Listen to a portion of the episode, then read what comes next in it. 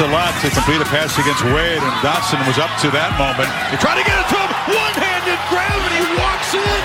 Back-to-back highlight plays from Dotson and Penn State. Still showing some fight. Wow.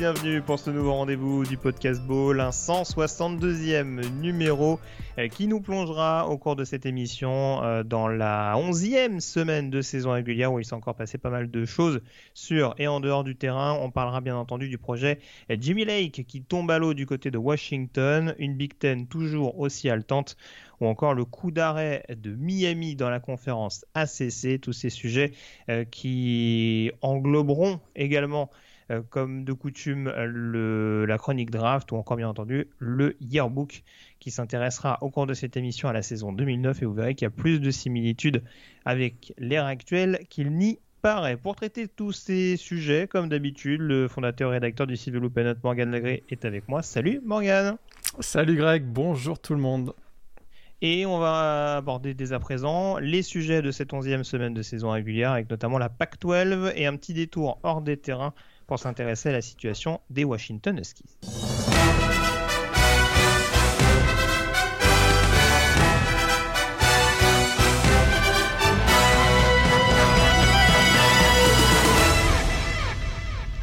Alors je dis en dehors des terrains, euh, Washington jouait ce week-end et ça a aussi été, j'imagine, un facteur euh, déterminant euh, dans la décision prise par la direction athlétique du programme de Seattle. Morgan, nouvelle défaite donc pour Washington, loin d'être déshonorante. à domicile contre Arizona State. En plus, la défaite n'est pas non plus lourde, hein, c'est 35 à 30 en faveur des, des Sun Devils pour rester dans la course à la division euh, Pac-12 Sud. En revanche, pour Washington, on avait vu un petit essor, en tout cas un, regain de forme euh, il y a peu avec notamment cette victoire du côté de Stanford, soufflé qui est retombé face à Oregon. Euh, la décision a donc été prise de limoger Jimmy Lake, un an et demi seulement à la tête de Washington.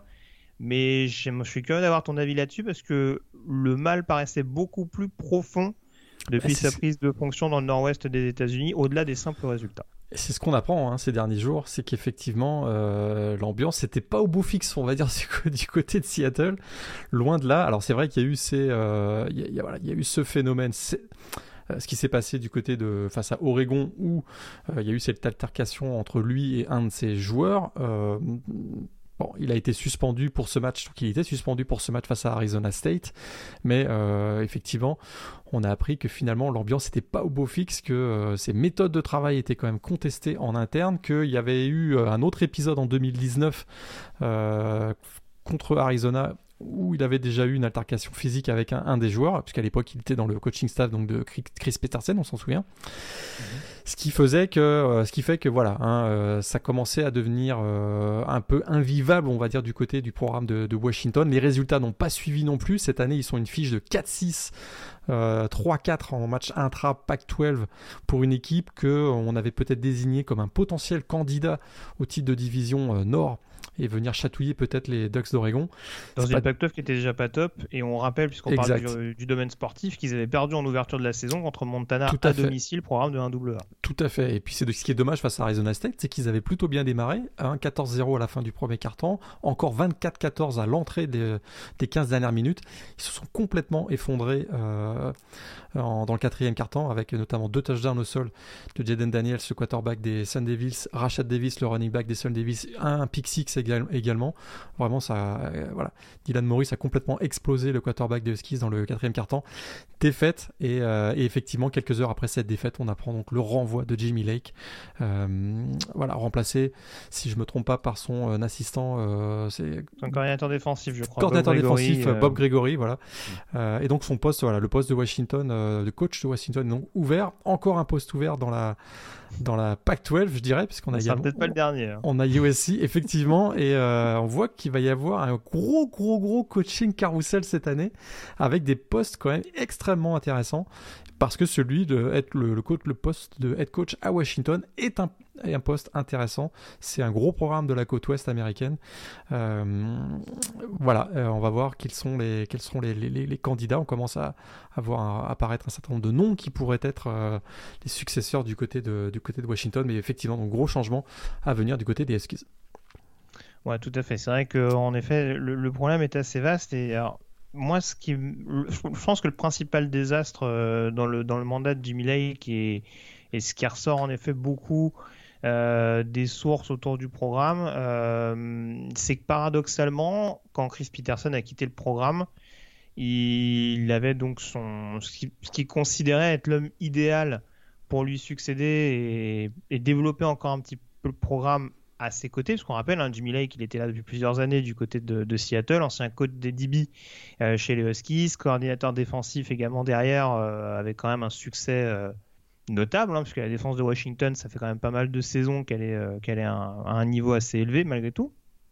et en l'occurrence, c'est vrai que c'est très paradoxal parce que mine de rien, quand on creuse un peu plus, on se rend compte que pour un coach qui a été promu en interne, euh, c'est quelqu'un qui a quasiment tout cassé autour de lui. C'est-à-dire que le coaching staff en soi, c'est pas une surprise, notamment qu'il ait changé de coordinateur offensif, même si on n'a pas vu vraiment un changement énorme, avec notamment un jeu aérien qui a beaucoup stagné et surtout, je trouve, un jeu au sol qui a beaucoup régressé, avec notamment une hiérarchie qui n'était pas toujours très logique aux yeux des observateurs. Euh, en, termes de cellules de recrutement, euh, je pense que Washington a commencé à courir des plus gros lièvres euh, ce qui n'était pas vraiment la politique de Peterson. Hein. On se rappelle que et à Boise et à Washington, il a souvent misé sur des profils un peu plus, on va dire, discrets, en tout cas pas forcément que des 4-5 étoiles pour composer ses, équipes, mais vraiment axé avant tout une, une, identité de jeu. Là, on a l'impression que Jimmy Lake était, partait beaucoup plus sur du glamour et ça a sans doute desservi le programme euh, dans l'optique de signature qui était beaucoup plus disputée qu'il n'y paraissait. Et du coup, ça a fait aussi régresser Washington dans, dans, les rankings de la conférence par rapport à ça. Et puis pour, pour rejoindre un petit peu tout ça, le principal désastre de Jimmy Lake, c'est la communication. Euh, on sait que c'est quelqu'un qui n'a pas vraiment sa langue dans sa poche, alors qu'un un certain passif NFL, hein, qui a euh, qui a une certaine réputation dans les rangs NFL. Euh, on lui prête beaucoup un profil assez élitiste par rapport à ça, mais c'est vrai que on se rappelle notamment quand il était à Washington, de propos très condescendants vis-à-vis de Mike Leach à l'époque, en disant que c'était pas si difficile que ça de maîtriser l'attaque de Washington State quand concrètement on ne sait faire qu'une seule chose. Bon, certains pourront lui donner raison, mais en tout cas c'était un petit peu délicat. Mais ce qui a fait beaucoup parler aussi, et je pense que c'est des choses qu'on joue en sa défaveur ces dernières semaines, c'est aussi les propos qu'il a tenus vis-à-vis d'Oregon. Tout à fait. Euh, sur la bataille en termes de recrutement avec les Ducks, euh, justement au sein de la PAC-12 et à l'échelon national. Ce à quoi il avait répondu un petit méprisant. Corrige-moi si je me trompe, mais un petit méprisant. Euh, nous, de toute façon, euh, nos principaux concurrents sur le recrutement, c'est un peu des programmes type Notre-Dame, Stanford, donc un peu euh, l'intelligentsia, on va dire, des, universités américaines. tout ça, je crois, même avec une faute d'orthographe, ou enfin, je sais plus, bref, c'était pas une faute syntaxique, mais. Mais voilà, c'est aussi ça, je pense, qui fait que voilà, Washington s'est peut-être dit si on continue un peu trop longtemps avec Jimmy Lake, ça va peut-être être un peu plus compliqué derrière de vraiment trouver euh, le mid-one pour, pour remettre vraiment les Huskies sur les bons rails. Et euh, il y en a un autre qui est sur la sellette, c'est le directeur athlétique de Washington, parce que tu as bien expliqué qu'on a cherché une solution en interne. On connaissait le passif de Jimmy Lake, on connaissait son comportement, on connaissait ses méthodes de travail. Et c'est Jen Cohen, hein, le directeur athlétique de Washington, qui l'a choisi aussi. Donc euh, il commence à y avoir aussi le feu un petit peu autour de Jen, de Jen Cohen. Est-ce que est-ce qu'il va préserver sa place? C'est euh, une question qui commence à être posée en tout cas, on verra un petit peu les principales options. Alors, je crois avoir vu circuler du, du Kalani Sitake, notamment le, le coach de BYU, mais il va y avoir différentes options éventuellement pour, pour prendre la suite de, Jimmy Lake du côté de Washington. Tu l'as dit tout à l'heure, il, y aura un, il y aura un coaching carousel très intéressant, donc on aura l'occasion de, de balayer les différentes options qui se présentent dans les différents programmes concernés. Pour revenir au terrain au niveau de la PAC-12, et au sein de la division Nord, on avait une mini-finale qui se disputait euh, du côté de Eugene, où Oregon, euh, numéro 3 du pays, recevait Washington State. Euh, on s'est fait un petit peu peur du côté d'Oregon, notamment en fin de première mi-temps, mais finalement ça passe, victoire 38 à 24. Et même si c'est pas encore mathématiquement fait, on voit mal comment Oregon ne pourrait pas retrouver la finale de conférence Pac-12. Ouais, ils ont joué beaucoup plus sérieusement en, deuxième mi-temps, beaucoup plus d'intensité athlétique euh, et très clairement. C'est vrai qu'une première mi-temps où ils ont mené finalement assez, assez rapidement, euh, si je ne me trompe pas, 14-0. Ils se font remonter en toute fin de première mi-temps, 14-14. Mais voilà, en deuxième mi-temps, on a vu qu'il y a eu beaucoup plus de pression sur la ligne défensive. Euh, beaucoup plus d'applications aussi euh, sur la ligne offensive, euh, sur les blocs, et ce qui a permis notamment à Byron Caldwell d'inscrire deux TD. finalement, voilà, la, logique a été respectée. Il y avait une classe d'écart entre les, les Ducks d'Oregon et les Cougars de, Washington State, et ça, ça s'est concrétisé par un score de 38-24. Au final, Oregon va rester probablement troisième du pays dans le prochain CFP Rankings. Oui, il n'y a pas de raison. forcément, malgré, on le répète, la conférence qui est loin d'être la plus monstrueuse. Hein. Euh, il me semble avoir vu passer quelque chose qui, expliquait que en gros les forts battent les faibles, les moyens battent les forts et les faibles battent les moyens. Euh, c'est pas la seule conférence comme ça, si je me trompe pas, hein, de, toute façon. Oui, c'est pas la seule, mais c'est vrai que ça nous avait un peu sauté aux yeux et là en tout cas on a eu la, confirmation. Euh, on a eu la confirmation bah, mathématique de, de, tout, de, tout le, enfin, du, du, cercle vicieux de tout le monde peut battre tout le monde. Euh, ça n'a pas forcément que des, que des avantages en l'occurrence, surtout quand on s'appelle Oregon et qu'on peut prétendre à une place en, en playoff. Ouais, une sorte de, euh, une sorte de parité qui peut quand même être intéressante pour les, les fans de la PAC-12, euh, dans le sens où ben, effectivement tout le monde peut battre tout le monde, il y a un gros intérêt. dans, les, dans, la, dans la perspective d'une qualification en playoff, c'est un peu plus désavantageux, on va dire. Tout à fait. Euh, et puis également, parlant de ça, euh, on avait Utah dans la division sud qui était en déplacement du côté d'Arizona. Euh, on rappelle que les Wildcats s'étaient imposés la semaine dernière contre California. Tu le disais à raison, donc une équipe de Cal un peu diminuée. Arizona qui a donné quand même un petit peu de fil à retordre à Utah, mais victoire des Utes 38 à 29. Et aussi, même si mathématiquement c'est pas encore fait, on se rapproche de plus en plus justement d'une finale de conférence contre les Ducks. Et si je ne me trompe pas, euh, Utah-Oregon, c'est aussi au programme de la 12e semaine samedi prochain. Mm. Donc ce sera peut-être une mm. petite euh, répétition avant la finale de conférence, effectivement. Utah a quand même relativement bien maîtrisé. C'est vrai qu'ils s'en sont fait, à mon avis, surprendre euh, par la résistance d'une belle équipe d'Arizona. Ça commence à progresser hein, du côté des, des, Wildcats.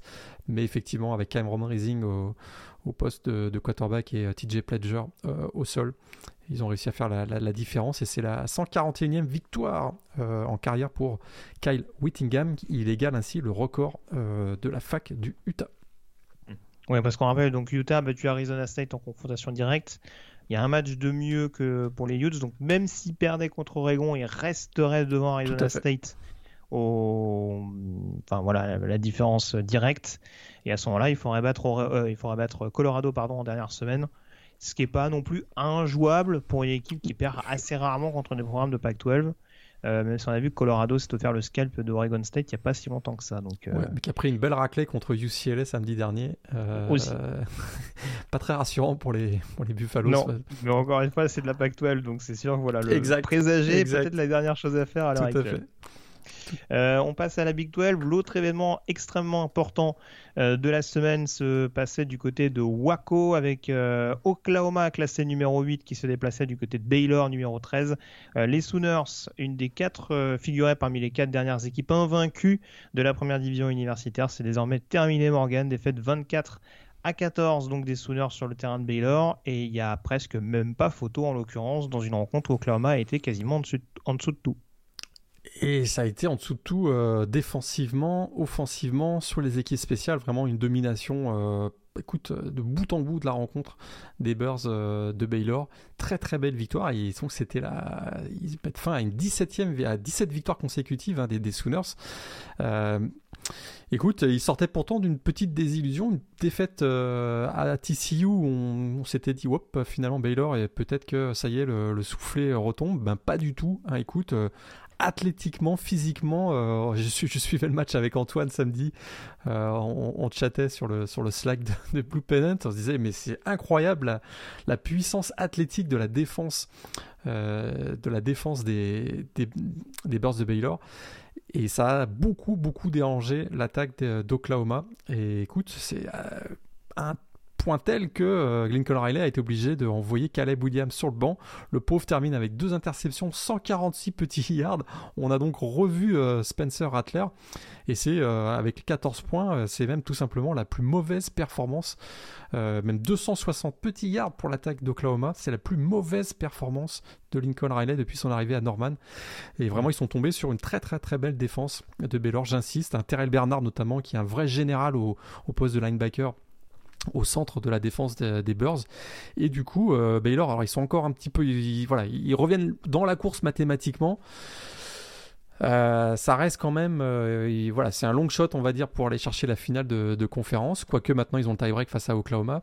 Mais bah, c'est ça, ils ont ils ont joué et les Sooners et les Cowboys désormais. Donc sachant que les deux vont s'affronter lors des Bedlam Series, si Baylor reste invaincu, ils, ils, ont, ils ont plus qu'à espérer une victoire d'Oklahoma State. Exactement, exactement. Et là, on se retrouverait avec un tie-break à 3. Euh, et là, il faudrait sortir le, livre de règlement pour voir comment on sépare tout le monde. Donc euh, ça, en l'occurrence, c'est extrêmement intéressant. Je ne sais pas si c'est un nom qui a beaucoup ressorti. Moi, étonnamment, je l'ai pas vu, mais c'est peut-être moi qui ou qui est mal regardé ou qui est pas, oui, ou qui est pas fait attention euh, Dave Aranda et LSU, euh, pourquoi pas un retour du côté de bâton rouge hein Bah écoute, c'est un peu ce que j'allais te dire. Hein. Grosse pression défensive, euh, des turnovers provoqués à l'adversaire. C'est ça, une défense. C'est pas ce qui en termes de Exact, c'est pas ça qu'on cherche du côté de LSU, absolument. Et effectivement, Dave Aranda, on, sait, hein, ses, relations avec le programme de, de bâton rouge, ça pourrait être effectivement une solution. Ce serait serait, serait vraiment dommage pour Baylor parce qu'on sent que il commence voilà il commence à récolter les bah, surtout deux ans après fruit de son travail. oui, oui, tout à fait. D'ailleurs, ils ont, ils ont extrêmement bien géré, euh, Baylor a extrêmement bien géré l'après Matroul. Hein, parce qu'on, moi, je t'avoue, personnellement, je, craignais qu'il y ait vraiment, euh, on retrouve Baylor qui a longtemps été euh, dans le fin fond de la, de, la, Big 12. Je craignais qu'on retrouve ces programmes au fin fond de la, de la Big 12. Ça n'a pas du tout été le cas. Écoute, en moins de deux ans, c'est une équipe qui se rapproche de la finale de conférence. Et effectivement, Dave Aranda du côté des LSU, pourquoi pas? Très clairement. Et en l'occurrence, euh, Oklahoma State dans le même temps, euh, qui a été sans pitié pour TCU. Euh, défensivement, c'est toujours propre. Ah, en attaque, ça commence à carburer un peu plus au niveau du jeu au sol. Alors, il faudra voir si c'est un micro-phénomène ou s'il il y a d'autres running backs capables de prendre la relève de Jalen Warren. Mais en tout cas, ouais, Oklahoma State. la défaite d'Oklahoma. Déjà, il y a de fortes chances qu'ils passent devant les Sooners à l'issue de cette semaine, on va pas se mentir. Surtout, avant... Surtout en ayant battu Baylor au calendrier. Donc euh, un, petit, un petit top 8 peut-être pour Oklahoma State. C'est pas une équipe encore à, négliger. Leur seule défaite de la saison, c'est d'une courte tête à Iowa State. Exact. C'est une très belle équipe, ce qu'on a, sous-estimé. Hein. Et défensivement, on le répète chaque semaine, euh, on a connu des, des, grandes années des Cowboys où ça marquait beaucoup de points, mais ça en prenait beaucoup. Là, ils limitent très très régulièrement leur adversaire à moins de 20 points. Euh, écoute, si c'est une équipe qui termine à 12-1 la saison et qui est champion de la Big 12, je ne vois pas de raison euh, hmm. qui expliquerait qu'on les mette en dehors du top 4 pour aller jouer les playoffs. moi euh, non plus. Je suis quasiment sûr et certain qu'il y aura au moins un programme de la SEC et de la Big 10. Je vois pas comment il pourra en être autrement. Oregon, euh, si Oregon finit 12-1 et champion de la PAC-12, je, les vois aussi. On voit bien le, comité euh, euh, place très haut Oregon. Vraiment, la victoire de Oregon à, Ohio State, très très clairement, ça va leur permettre d'aller chercher. Mais surtout qu'Ohio State fait pas fait pas d'erreur. Hein, exact. Tout à exact. Donc après, voilà, il y aura le cas Cincinnati, mais je pense que là, il a été réglé du, du, côté du CFP ranking. Donc effectivement, ça ouvre la quatrième place à potentiellement le champion de la Big 12. On n'était pas très convaincu par Oklahoma depuis le début de la saison sur le sur le high test, on va dire. Euh, mm. On commence à être de plus en plus convaincu par Oklahoma State par le high test, je trouve, et que ça se concrétise aussi par des victoires sur le terrain. Très clairement, si, si Oklahoma State pardon, termine à 12-1 la saison champion de Big 12, je ne vois pas comment ils peuvent être écartés de la, des playoffs. On est d'accord. Et puis en revanche, si est toujours dans le coup pour la finale de conf, euh, ça paraît désormais terminé pour euh, Iowa State, battu sur le terrain de Texas Tech. Donc voilà, encore, encore une année, malheureusement pour eux, où les Cyclones passent, passent pas loin, mais en l'occurrence, euh, céderont leur place en finale de conférence. Ouais, Texas Tech qui pourtant jouait avec un redshirt freshman, un Donovan Smith au poste de quarterback, qui faisait son premier, c'était son tout premier match, euh, et qui a quand même permis à l'équipe de mener 28-7, et finalement il, s'impose sur un field goal de 62 yards en toute fin de match hein, de Jonathan Garibay. Et écoute, euh, eh bien, on, rappelle que Texas Tech, hein, c'est avec qui ils évoluent avec un coach par intérim, Sonic Humby. Eh ben ça, ça gagne et ils sont éligibles pour un bowl pour la première fois depuis 2017. Donc bravo aux Red Raiders. Tout à fait. que t'inspire la prestation de Texas? Battu à domicile contre Kansas, cinquième défaite de suite pour les Longhorns. Et là, on commence vraiment à se poser la question sur euh, la possibilité de voir les Longhorns privés de ball à l'issue de la saison. Ça commence à se compliquer. Ils sont à 4-6. Euh, ça commence à se compliquer très, très, très sérieusement. Cinquième défaite d'affilée, effectivement, pour les Longhorns. C'est la première fois depuis 1956 que ça arrive. C'est pour dire. Euh, voilà l'étendue euh, du désastre de Steve Sarkisian qui avait plutôt bien démarré la saison. On voilà, et vraiment, on a l'impression que tout a basculé avec l'entrée en jeu de Caleb Williams lors du match face à Oklahoma parce que, on rappelle, Texas à ce moment-là menait très largement face euh, aux Schooners et depuis, bah, il y a cette défaite face, face à Oklahoma, il y a cinq défaites consécutives et surtout une équipe qui a plus du, plus du tout d'identité offensive. Euh, et qui défensivement, c'est une véritable catastrophe. Ah, euh, c'est, Et, on parle d'une équipe qui contient des 4 et des 5 étoiles, donc le talent pur, mm. a priori, est présent. Mais alors, c'est une équipe qui, collectivement, est incapable de jouer ensemble. Il y a, on, sent une équipe sans âme, et ça s'est matérialisé par cette défaite incroyable de, face à Kansas à domicile. C'est la première victoire de l'histoire du programme de Kansas à Austin. Euh, donc, c'est vraiment, voilà, c'est un, un, véritable désastre. Et effectivement, à 4-6, ça, c'est un bowl ça c'est one, mais je dirais que est si important euh, une qualification dans un, dans un bowl On voit que le, chantier est, énorme. Et on commence même à se poser la question est-ce que Steve Sarkisian est l'homme de la situation? Parce qu'on commence à revoir chez lui ce qu'on lui reprochait à Washington, ce qu'on lui reprochait à USC, c'est que c'est probablement pas un head coach. Hein. On avait toujours euh, ce, point d'interrogation. C'est un fin tacticien, un stratège offensif il a très bien évolué dans ce rôle du côté d'Alabama. Il y a ce trait de personnalité qui, fait, qui nous laisse penser que euh, un peu réservé, pas, pas vraiment de leadership. Euh, on a du mal à l'imaginer faire des pep talks euh, dans, les, dans les vestiaires pour regonfler ses joueurs à la mi-temps. J'ai encore un doute sur sa capacité à diriger un programme aussi gros que celui de Texas. Mais encore une fois, on souhaite se tromper, mais moi, je, ne comprends pas qu'un programme de la dimension de Texas, et j'insiste bien sur le dimension, non pas d'un point de vue résultat, mais d'un point de vue médiatique, quand on voit ce qui s'est passé, alors je sais qu'il y a l'extraterrain, je sais qu'il y a eu les problèmes personnels, etc., mais quand on voit ce qui s'est passé à USC, se dire que Steve Sarkisian va réussir à tenir d'une main de maître un programme de l'ampleur de Texas, c'est des choses que je ne comprends pas. Vraiment. On peut reprocher ce qu'on veut à Tom Herman et si on nous dit Steve Sarkisian il va venir comme coordinateur offensif, j'applaudis des deux mains. Mais en tant que head coach dans un tel programme, c'est compliqué. Parce qu'il y a plus pour, un, pour, un, pour, un, coach qui a déjà des failles mentales entre guillemets, enfin des, des, des, soucis personnels, je pense que le moindre le moindre petit, euh, je sais pas comment dire ça, mais euh, la moindre faille, le moins petit point négatif peut peut-être euh, avoir des répercussions un petit peu dommageables au sein du vestiaire. Et surtout, hein, euh, être coach à, Texas, c'est pas uniquement gérer le terrain, le vestiaire, c'est gérer tout ce qu'il y a autour. Mmh. Hein, il y a la pression médiatique, on sait, il y a, même un réseau télé, hein, Longhorn TV, il y a des prestations, voilà, il faut se préparer pour des prestations. Il y a toutes les semaines, il a des rencontres avec les médias.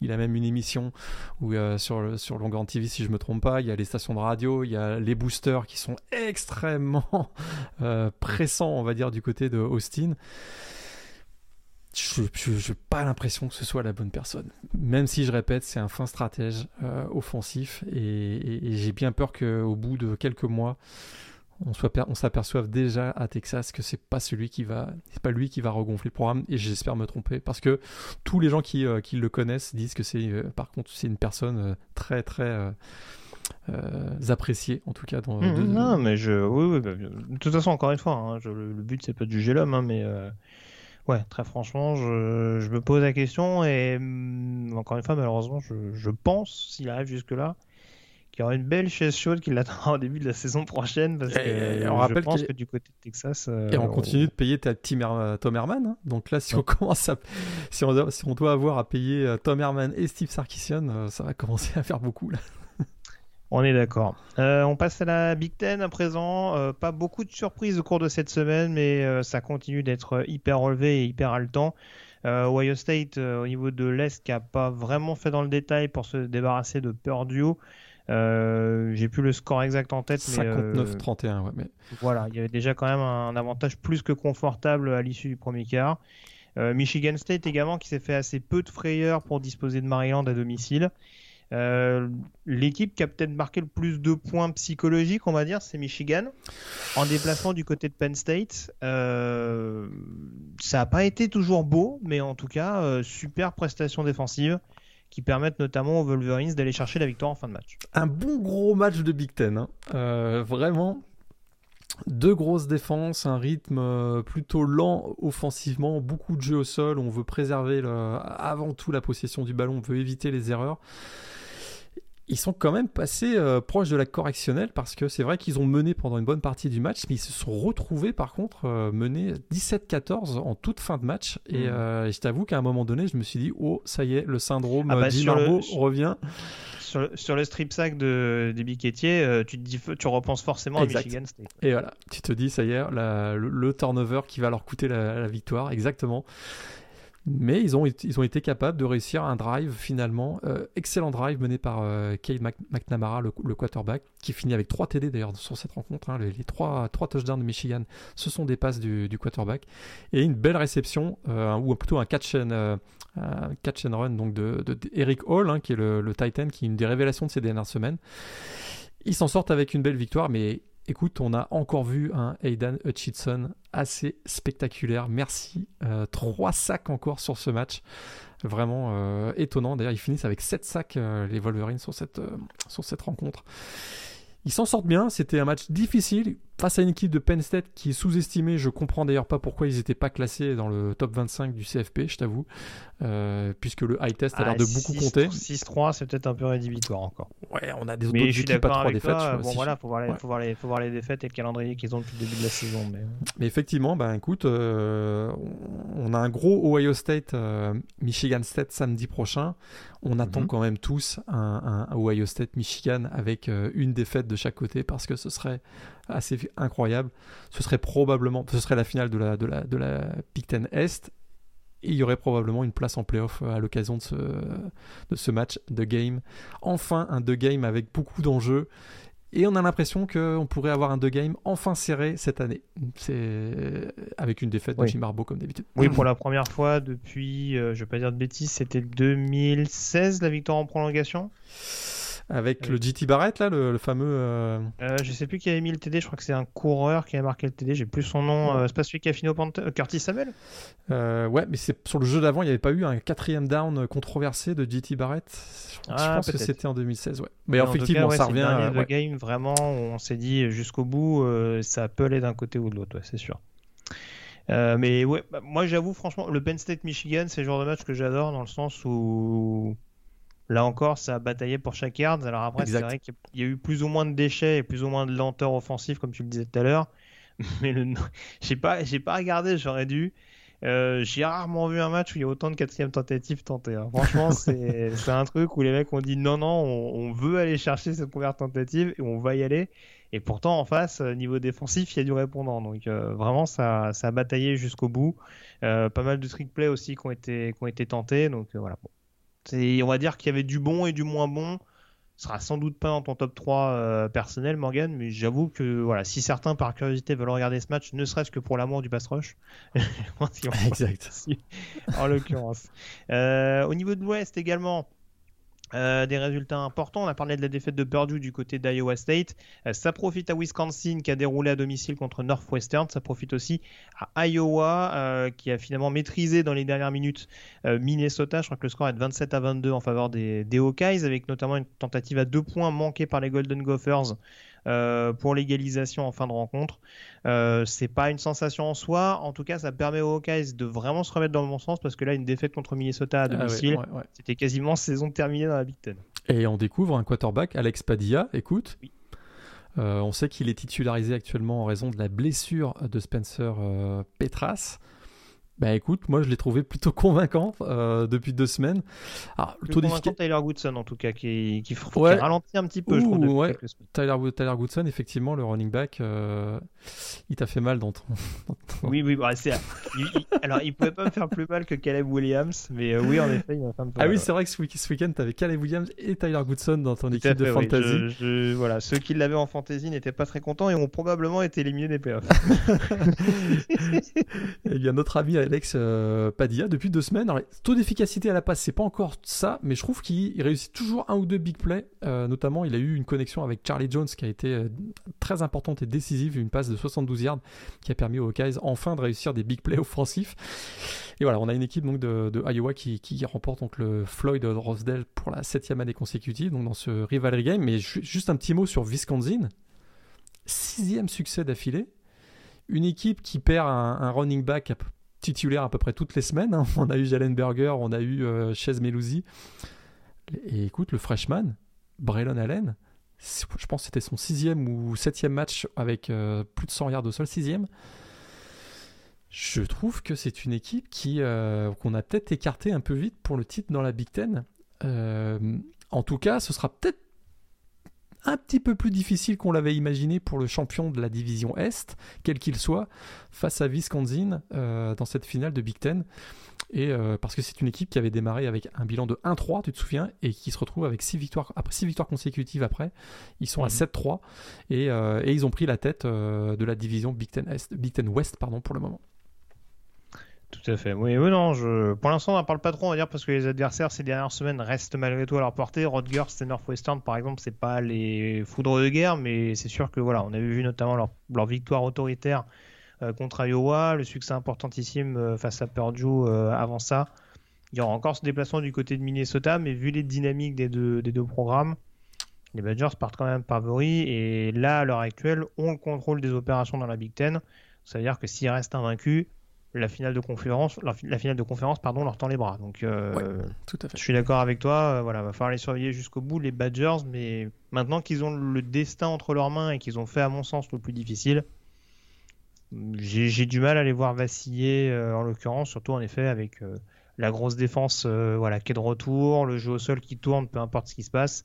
voilà, c'est un peu comme Minnesota, peu importe qui tu mets dans le backfield offensif, en fait, ça, ça continue de tourner et c'est pas forcément une mauvaise chose pour le programme de Madison. Euh, on passe à la conférence sec à présent. Euh, alors à l'est, pas grand chose de nouveau. Hein. Euh, on le sait, déjà qualifié pour la finale de conférence. À l'échelon national, Morgan, en tout cas, ça reste invaincu. victoire du côté de Tennessee, victoire assez large dans l'occurrence. On a eu des petites largesses dans le domaine aérien du côté de la défense des Bulldogs, mais globalement, on n'a pas laissé grand chose à Endon Hooker et à ses partenaires. Ouais, on s'attendait de toute façon à ce que Tennessee soit une équipe qui embête Georgia. D'ailleurs, le premier drive de Tennessee a été parfaitement mené et exécuté avec Endon Hooker à la baguette. Tennessee a mené 7-0 sur la durée d'un match, c'est encore trop trop compliqué. Euh, la défense de Georgia, c'est juste exceptionnel. Encore une fois, on savait hein, qu'ils allaient être, enfin en tout cas on l'avait anticipé qu'ils allaient être un peu plus dérangés par cette attaque de Tennessee qui montait en puissance depuis plusieurs semaines. Ça s'est effectivement euh, vu. Hein. ils ont accordé un peu plus de yards que d'habitude, mais au final, c'est encore extrêmement, extrêmement solide euh, du côté de la, défense de, Georgia. On a 5 euh, sacs, voilà, 5 sacs sur euh, Endon Hooker, 3 par le seul Channing Tyndall, le, linebacker. Et puis on a encore un Nakobedin, écoute, qui fait 11 plaquages, un sac et il force un fumble. Enfin voilà, il y a, vraiment de la ressource. Ils, évoluent, hein, on, peut en parler, ils évoluent sans Adam Anderson qui a été finalement accusé de viol la semaine dernière. Mmh ils perdent, ils perdent un gros morceau. Mais finalement, est-ce que c'est un si gros morceau que ça? Parce que quand on voit le talent, la profondeur de cette équipe de Georgia, ils ont euh, absolument eu aucune difficulté à, finalement s'imposer 41 à 17 dans un Neyland Stadium qui était euh, chaud bouillant. C'est une équipe qui est impressionnante et on peut quand même le noter. Il y avait toujours Stenson Bennett au poste de quarterback. Euh, JT Daniels est toujours relayé au, rôle de, de, backup et ça fonctionne très bien je trouve que effectivement euh, Kirby Smart l'avait expliqué, c'est la, dimension de la mobilité de Stenson Bennett qui l'intéresse. C'est vrai qu'il est capable d'aller gagner, d'aller chercher des yards et parfois même des first downs grâce à son jeu au sol. Et on, comprend bien la, dynamique. Euh, écoute, il fait rien en tout cas qui, qui expliquerait qu'il mériterait de, de, perdre sa place de titulaire. Mm. Donc pour l'instant, on reste avec Stenson Bennett. Puis j'aime beaucoup aimer James Cook aussi cette semaine. Ah, faut pas en dire trop sur James Cook. Ah oui? Non, faut pas en dire trop sur James Cook. Ok. On en parlera peut-être plus tard. Pas... Euh, mais oui, euh, non, non, c'est sûr. Ceux qui, ceux qui l'avaient dans leur équipe de fantasy ont été très contents cette semaine puisque 104 yards, 2 touchdowns, plus un TD sur réception. on frôle les 30 points. Merci James Cook. Oui, peut-être qu'ils n'étaient pas en playoff ceux qui avaient James Cook euh, cette semaine. bon. Voilà, ça c'est gratuit, ah, ça marche pas. Je vais peut-être gagner la consolante. Je vais peut-être gagner la consolante, monsieur. voilà, c'est. J'ai décidé d'être écrit cette semaine. Ce n'est euh, pas grave. Mais oui, oui, c'est sûr que pour en revenir à ce que tu disais, euh, voilà, Georgia, c'est un petit peu comme lors du déplacement à Auburn, où on se disait, oulala, là là, ça va être un peu compliqué, euh, ils vont vraiment être attendus au coin du bois, etc. Et puis au final, ça a été un succès à la longue, relativement tranquille. Enfin, même Florida, je sais que ça avait commencé de manière un petit peu voilà, pas forcément hyper, euh, hyper évident. Et puis derrière, voilà, sur la durée d'un match, euh, ça devient tellement dur euh, de suivre la cadence, notamment la grosse pression défensive des Bulldogs, que, Parce que ça marche, ouais, ça... par rendre les armes. Ça marche par vague, c'est-à-dire qu'ils ont, ils ont quasiment trop... Dans le depth chart, il y a à peu près trois niveaux de joueurs qui sont capables d'être titulaires. Donc, euh, mhm. c'est quand la première vague est un peu fatiguée, on envoie la deuxième, puis on envoie même la troisième. Sauf qu'en face, l'attaque adverse, elle, reste toujours avec les mêmes titulaires et que, dans le troisième quart-temps, ça commence à être difficile de suivre le rythme, alors que du côté de Georgia, bah, on reste toujours avec un niveau de, un niveau d'intensité extrêmement élevé. C'est ce qui fait qu'on s'aperçoit que généralement après la mi-temps, les équipes qui affrontent Georgia, elles, baissent un peu d'intensité alors que c'est pas du tout le cas du côté des Bulldogs. Donc euh, victoire 41 à 17, c'est comme une très grosse victoire du côté de Tennessee.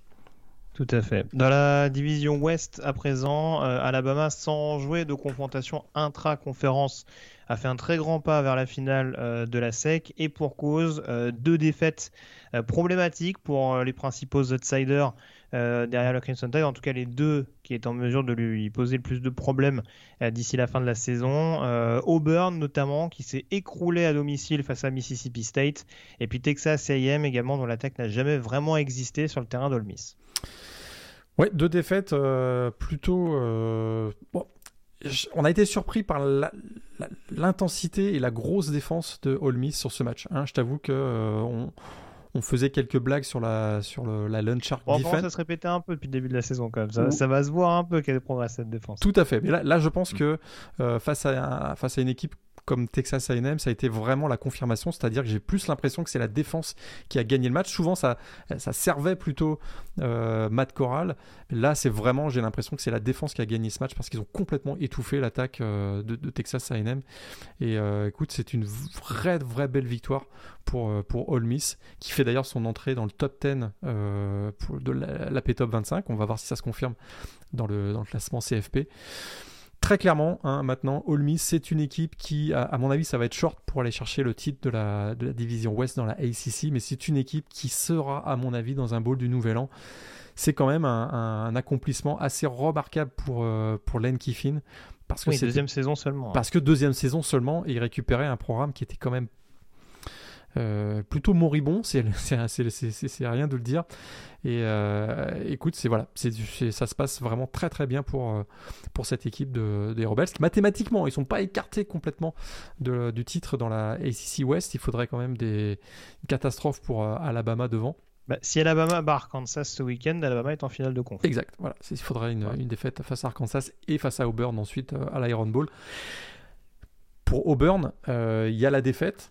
Euh, la défaite face à Mississippi State. Mississippi State qui réussit euh, son plus gros comeback de son, plus gros comeback de son histoire avec 25 points remontés face à, face à Auburn. Ils étaient menés 28 à 3, le fameux 28-3. Ils ont finalement gagné 43 à, à 34 avec vraiment la air raid offense qui a été remarquable. Will Rogers, ça fonctionne très très bien du côté des, des Bulldogs, mais la, très mauvaise nouvelle du côté d'Auburn, c'est la blessure de Bonix. Je ne sais pas si tu l'as vu passer, mais mm. euh, fracture de la cheville et euh, saison probablement terminée. On ne voit pas comment il pourrait rejouer d'ici la fin de la saison avec une fracture de la cheville.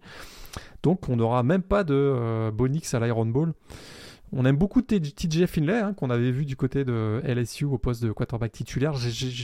mal à croire. Oui, qui avait sauvé le match contre Georgia State aussi au début de la saison. Ouais, tout à fait, exactement. Euh, voilà, j'ai du mal à me projeter avec une victoire de Auburn avec TJ Finlay, je t'avoue, au poste de quarterback, alors que Bonix peut-être euh, dans, un grand jour, il est capable de, de, bien belles choses. Il l'avait d'ailleurs déjà démontré face à Alabama il y a quelques, quelques années. Ouais, et puis il faudra voir éventuellement ce qui va devenir du parcours personnel de Bonix. Hein. On ne sait pas encore s'il comptait remplir la saison prochaine du côté d'Auburn. Exact. Le timing de la blessure, ça complique un petit peu la chose. C'est pas tout à fait les mêmes proportions parce que la blessure de celui que je vais citer était beaucoup plus importante, mais il faudrait pas qu'on soit dans le même scénario qu'un Zach Mettenberger, par exemple, euh, qui avait joué, hein, qui avait joué quelques snaps en NFL, mais euh, qui avait jamais vraiment pu euh, démontrer le, potentiel qu'on voyait de lui du côté des LSU, avec une blessure beaucoup plus importante en toute fin de saison. Hein. Ouais, on va, effectivement suivre ça avec beaucoup d'intérêt si. Euh, et du côté d'Olmis, euh, ouais, j'aurais pu le mettre dans mes joueurs défensifs de la, enfin, j'aurais pu le mettre dans mon joueur hot de la semaine, mais euh, ouf, gros match de Sam Williams. Hein, encore, on sait qu'il a eu des petits problèmes de comportement la saison dernière, mais quand il est pleinement focus, faut, faut, faut, le tenir. Hein.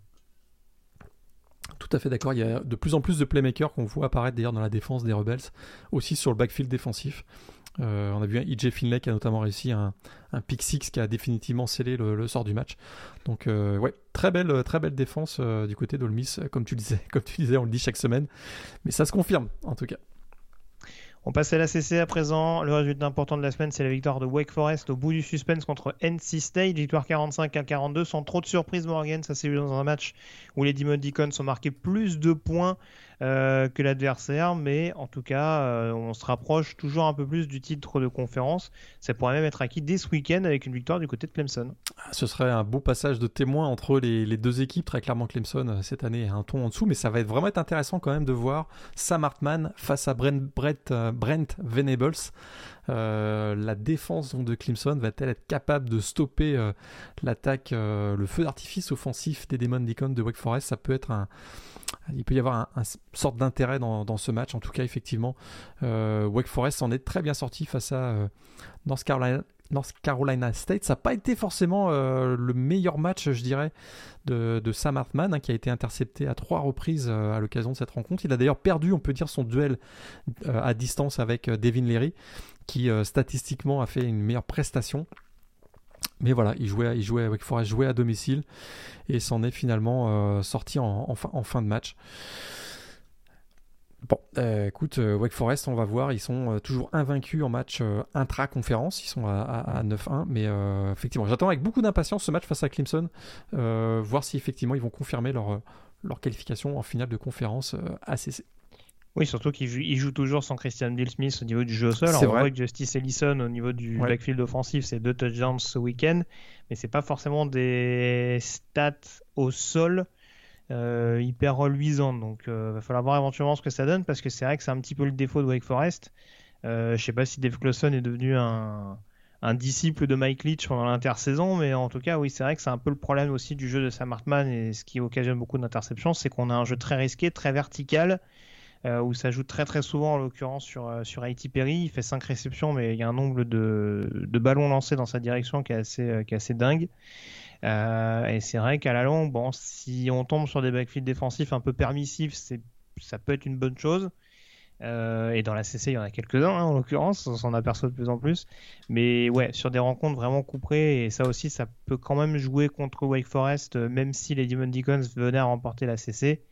Euh, voilà, une seule défaite cette saison, mais ce sera presque rédhibitoire en l'occurrence quand on quand on voit que ouais défensivement il n'y a pas grand chose pour tenir la baraque, euh, à part quelques actions d'éclat euh, ici ou là.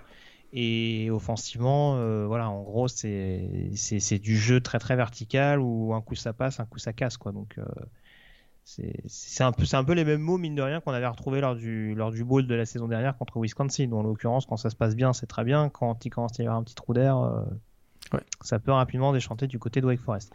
Mais en l'occurrence, voilà, ça permet en tout cas à Wake Forest potentiellement d'éloigner NC State euh, du titre de conférence, même si là encore il y a deux matchs d'écart. Il faudra voir éventuellement, sachant que si Clemson bat Wake Forest, on sera dans le scénario où Clemson a battu Wake Forest, Wake Forest a battu NC State et NC State a battu Clemson. Donc il faudra faire un point d'ici là, mais ouais, en l'occurrence, euh, Wake Forest a son destin entre ses mains. Il faudra ou battre Clemson au cours de cette semaine ou gagner la toute dernière euh, échéance de conférence du côté de Boston College où ce sera pas forcément plus simple. Sachant que Boston College a gagné ses deux derniers matchs intra-conférence.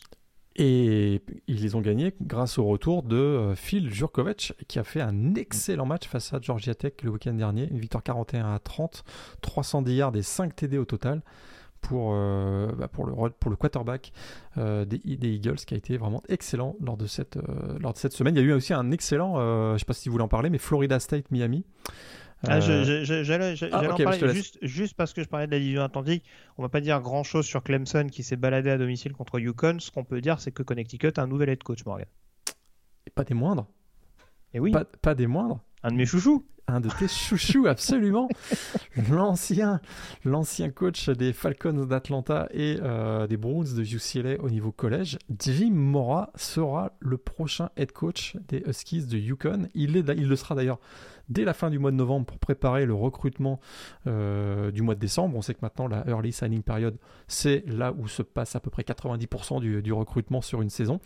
Donc euh, écoute, je trouve que c'est un recrutement intéressant. On va voir son, niveau d'implication, mais euh, c'est peut-être ce qu'il fallait. écoute, on va pas se mentir, hein, je pense que Yukon a probablement joué sur l'aspect du fait que c'est quelqu'un de connu dans le, dans, le, dans le métier, on va dire, que euh, je suis pas persuadé qu'il ait beaucoup de connexions dans la région euh, du Connecticut entre Boston et New York. Je suis pas persuadé qu'il ait beaucoup de connexions, mais c'est quelqu'un qui est connu, un visage euh, reconnu par les prospects, les futurs prospects au niveau des lycéens, son image médiatique notamment. On sait qu'il a été consultant pour ESPN pendant longtemps. C'est peut-être ce qu'il fallait à Yukon. C'est peut-être d'ailleurs la seule chose qui était possible pour redonner un peu de dynamisme à cette équipe, à ce programme de, Yukon qui euh, vraiment s'enfonce depuis quelques années. On va voir ce que ça donne. On va voir ce que ça donne. Ça peut pas faire de mal, euh, je, pense, du côté de Yukon pour ramener et pour euh, peut-être attirer un certain nombre de prospects qui vont être attirés par, quelqu'un comme Jim Mora. On va voir ce que ça donne. il menait 7-0 à Clemson. Hein. Après, ça s'est gâté. Ouais, ouais, tout à fait. Ouais, Tennessee menait 7-0 contre Georgia aussi. Ouais, tu t'en parlais tout à l'heure. Ouais, euh, la CC Coastal à présent, euh, deux résultats importants. La victoire de Pittsburgh hein, qui s'est fait quelques frayeurs contre North Carolina mais qui s'impose après prolongation euh, pour écarter les Tar Heels de la finale de conférence, écarter définitivement parce qu'il y avait déjà deux matchs d'écart en l'occurrence entre les deux formations. Donc il y avait possible rapprocher du programme de Chapel Hill en cas de succès euh, du côté de Pittsburgh. L'autre résultat important, en parlais tout à l'heure, euh, la défaite de Miami sur le terrain euh, de Florida State. Ça, faisait bien longtemps qu'on n'avait pas eu une fin de match un petit peu haletante entre les Seminoles et les Hurricanes. On n'a pas été déçus et on peut quand même avoir pas mal de regrets du côté de Bayou. Ah oui, parce qu'effectivement, ils ont fait une super belle remontée. Hein, ils étaient menés 17-0 si je, me, rappelle bien. Ils sont finalement revenus à hauteur, euh, oui, ça a 17-0, puis même 20 euh, euh, à 7. Ils sont revenus complètement dans le troisième quart-temps et en début de quatrième pour prendre l'avantage 28-20. Et ça, c'est effectivement, les cinq dernières minutes ont été complètement à leur désavantage, alors qu'ils menaient au score 28 à, 28 à 20 ils ont finalement accordé un field goal. Ils ont punté ensuite, puis il y a eu un dernier drive parfait mené par Jordan Travis qui a notamment euh, qui a réussi d'ailleurs si je ne me trompe pas le touchdown de la victoire euh, sur une course de 1 yard. Il l'emporte finalement donc euh, les, les, Seminoles l'emportent 31 à 28 et c'est une victoire qui fait beaucoup de bien à Mike Norvell. Je sais pas si tu es d'accord avec moi parce que il avait absolument besoin de ça. Du coup les Seminoles se retrouvent à 4-6 euh, et du coup jouera probablement face à Florida lors de la dernière semaine une place en ball game. Est-ce qu'on aurait cru ça au début de la saison que probablement que ce Florida Florida State aura pour enjeu une participation à un ball game? On n'y aurait jamais cru. Mais c'est une très belle victoire en tout cas de Florida State face à Miami. Il y a eu beaucoup d'intensité. Ça faisait longtemps qu'on n'avait pas vu un match entre ces deux rivaux historiques avec autant d'intensité. Et c'est la première victoire donc des Seminoles face à Miami depuis 2016.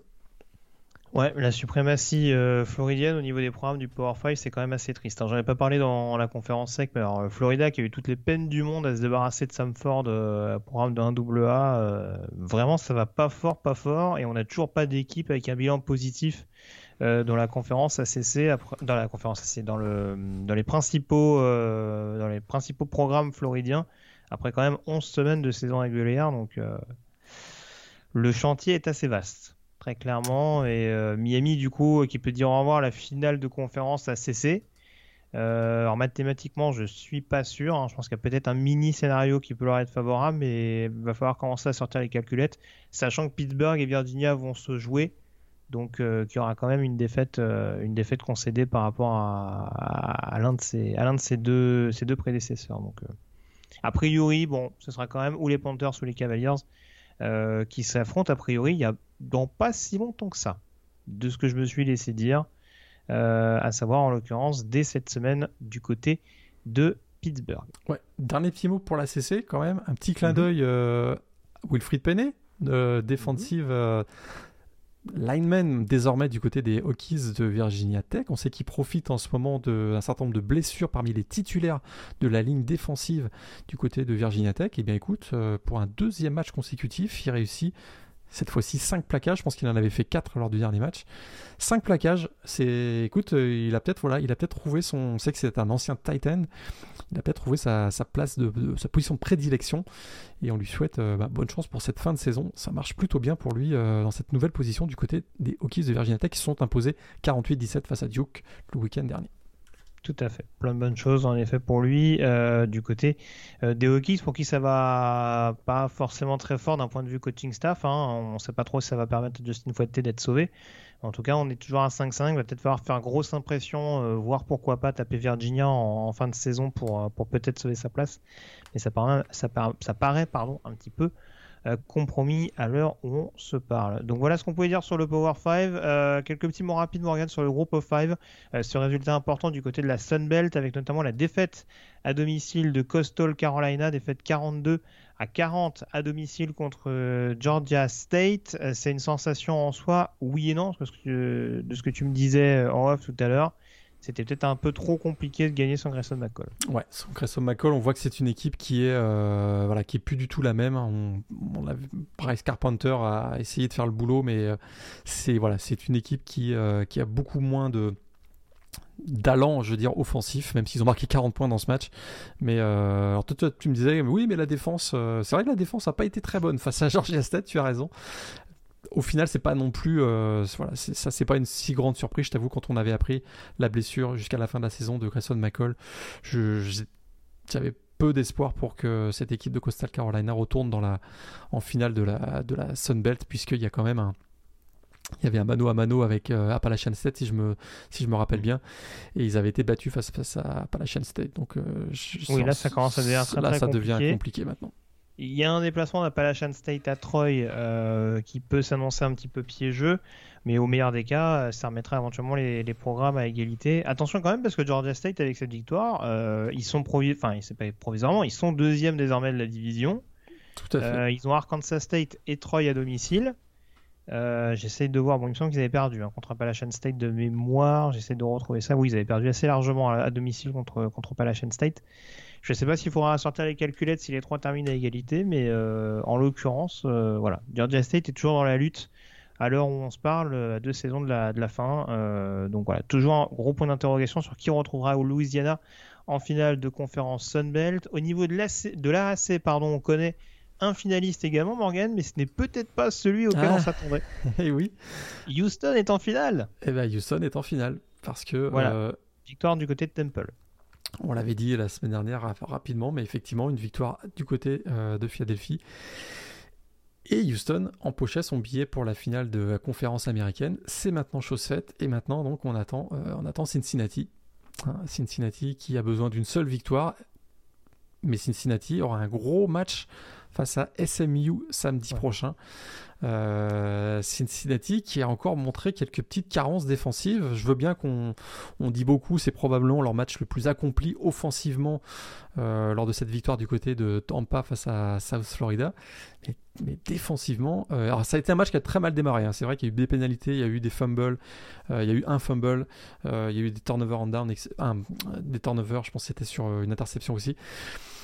Mais euh, défensivement, j'ai encore trouvé qu'il y avait quelques carences du côté de, du côté de Cincinnati euh, face à SMU, qui, a, qui vient de mettre 55 points à, à, à, UCF. attention, attention, euh, il y a un gros upset alerte à mon avis dans, dans ce match du côté de, de Cincinnati samedi prochain. Surtout que, surtout que ce qui est intéressant, alors encore une fois sans présager, parce que les Bearcats sont largement favoris sur, le, sur la bataille à 3, ils jouent quand même les deux, les deux principaux poursuivants dans l'optique de la finale de conf. Ils jouent et SMU cette semaine et East Carolina en déplacement dans 15 jours. East Carolina, je, je- Alors ça y est, là, ça, ça- ça recommence. Le bashing sur les Pirates, ça recommence. Ils ont gagné à Memphis.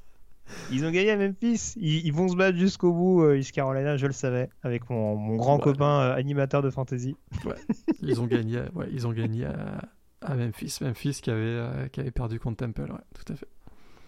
Mais non, non, voilà. En tout cas, euh, c'est pour le suspense, mais voilà, ça va être à surveiller. Tu vois, si, si SMU gagne en l'occurrence à Cincinnati et réalise en effet l'upset, il peut y avoir peut-être euh, un peu de un petit upset alerte à surveiller du côté d'East Carolina sans trop présager parce qu'encore une Ouais. fois c'est pas le même niveau depuis le début de la saison mais euh, vas-y vas-y Une, dé- une défaite de Cincinnati contre SMU serait une résonance un peu plus supérieure que juste la bataille pour la finale de conférence américaine, je pense. hein. oui oui oui on est d'accord mais alors, je- alors, justement j'ai une question j'aimerais bien avoir ton ressenti là-dessus Euh, mais est-ce que tu penses que cette sixième place du comité a fait plus de dégâts qu'il n'y paraît? Parce que, encore une fois, je vous le répète, mais ça fait 10 jours qu'on nous dit, euh, vous allez voir, Cincinnati, euh, ils n'ont pas apprécié d'être classés hors du top 4. Et on a plus l'impression, quand on les voit jouer désormais, qu'ils sont en train de se dire, de toute façon, peu importe ce qu'on fait, on ne sera pas considéré plus que ça. Ah bah y, euh, il y a une autre analyse, c'est peut-être est-ce que le comité a vu juste finalement? Je sais pas si tout le monde sera d'accord avec Ah bah je sais pas si Et, tout le monde est d'accord euh, avec moi, mais moi les faits... Je vois pas la même équipe. Je vois pas l'équipe qu'avec Mais- Notre-Dame, par exemple. Même si, comme tu le disais, il y a, c'est pas des matchs qui sont maîtrisés sur quatre cartons.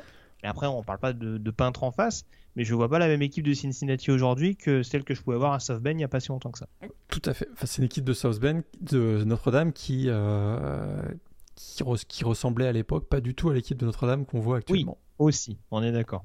Mais sur le même principe qu'Ohio State Tout à fait, Oregon, tout à fait, tout à fait. on peut se dire que. euh, mais bon, là, c'est sûr qu'en ce moment, le contenu du côté de Cincinnati est, est pas terrible. Il faudra déjà assurer cette finale de conférence et après, on, on parlera de playoff, je pense, du côté, de- du côté des Bearcats. Euh, alors, je suis un homme heureux, Morgan, puisque mon autre Ben Wagon euh, continue de me faire plaisir. Dans la Mountain West, ça se rapproche pour Utah State. Large victoire du côté de San Jose State. Euh, Il n'y a pas forcément de distance toujours prise avec Air Force avec Boise State. Mais du côté des Aggies, ça continue de rester constant, notamment offensivement. Écoute, euh, c'était le, le grand retour de euh, Gary Anderson. Oui. Ça se passe plutôt super bien pour lui. hein. 8-2, euh, 5-1, comme tu le disais, en, en- en- en match intra-conférence. Et Bah, écoute, tu voulais dire Blake Anderson Blake, Anderson, j'ai dit Gary Anderson. Euh, Blake Anderson, excuse-moi. Et euh, euh, il y a Logan Bonner, ça marche très très bien pour lui. Un autre joueur que tu aimes beaucoup, je crois.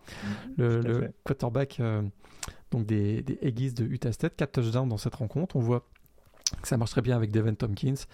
Alors, on n'en parle pas beaucoup, mais euh, c'est un peu le Jalen Darden de cette saison. hein. C'est euh, le profil un peu petit euh, qui, Alors, lui, c'est plus dans le domaine vraiment vertical. Mais euh, en termes de, en termes d'avaleur de yards depuis le début de la saison, euh, Devin Tompkins, c'est c'est quelque chose. hein. Ouais, tout à fait. Plus, plus de 125 yards encore, encore sur réception dans ce match. Pas de touchdown, mais effectivement, euh, voilà, machine à big play. Encore une réception de plus de 50 yards dans, cette, euh, dans ce match face à remporter face à San Jose State. San Jose State, on le rappelle, hein, c'est le champion en titre de la Mountain West. Donc c'est, euh, Mhm. ça reste quand même une, une très très belle victoire du côté de, du côté de Utah State.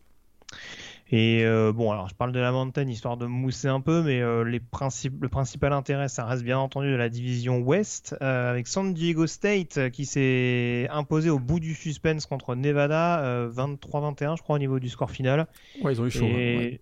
du coup, du côté des Aztecs, on se rapproche également un grand pas de la finale de conférence. Fresno, dans le même temps, ça s'est imposé euh, face à New Mexico. euh, victoire 34 à 7 de la part des Bulldogs. En l'occurrence, du côté de San Diego State, on a son destin en main, sachant qu'il y a la réception de Boise State en dernière semaine qui s'annonce absolument palpitante, puisque je l'ai dit tout à l'heure, les Broncos, ça joue aussi la finale de, de Division Mountain. Ça Tout joue la Division Mountain plutôt. Tout à fait. T'as tout dit.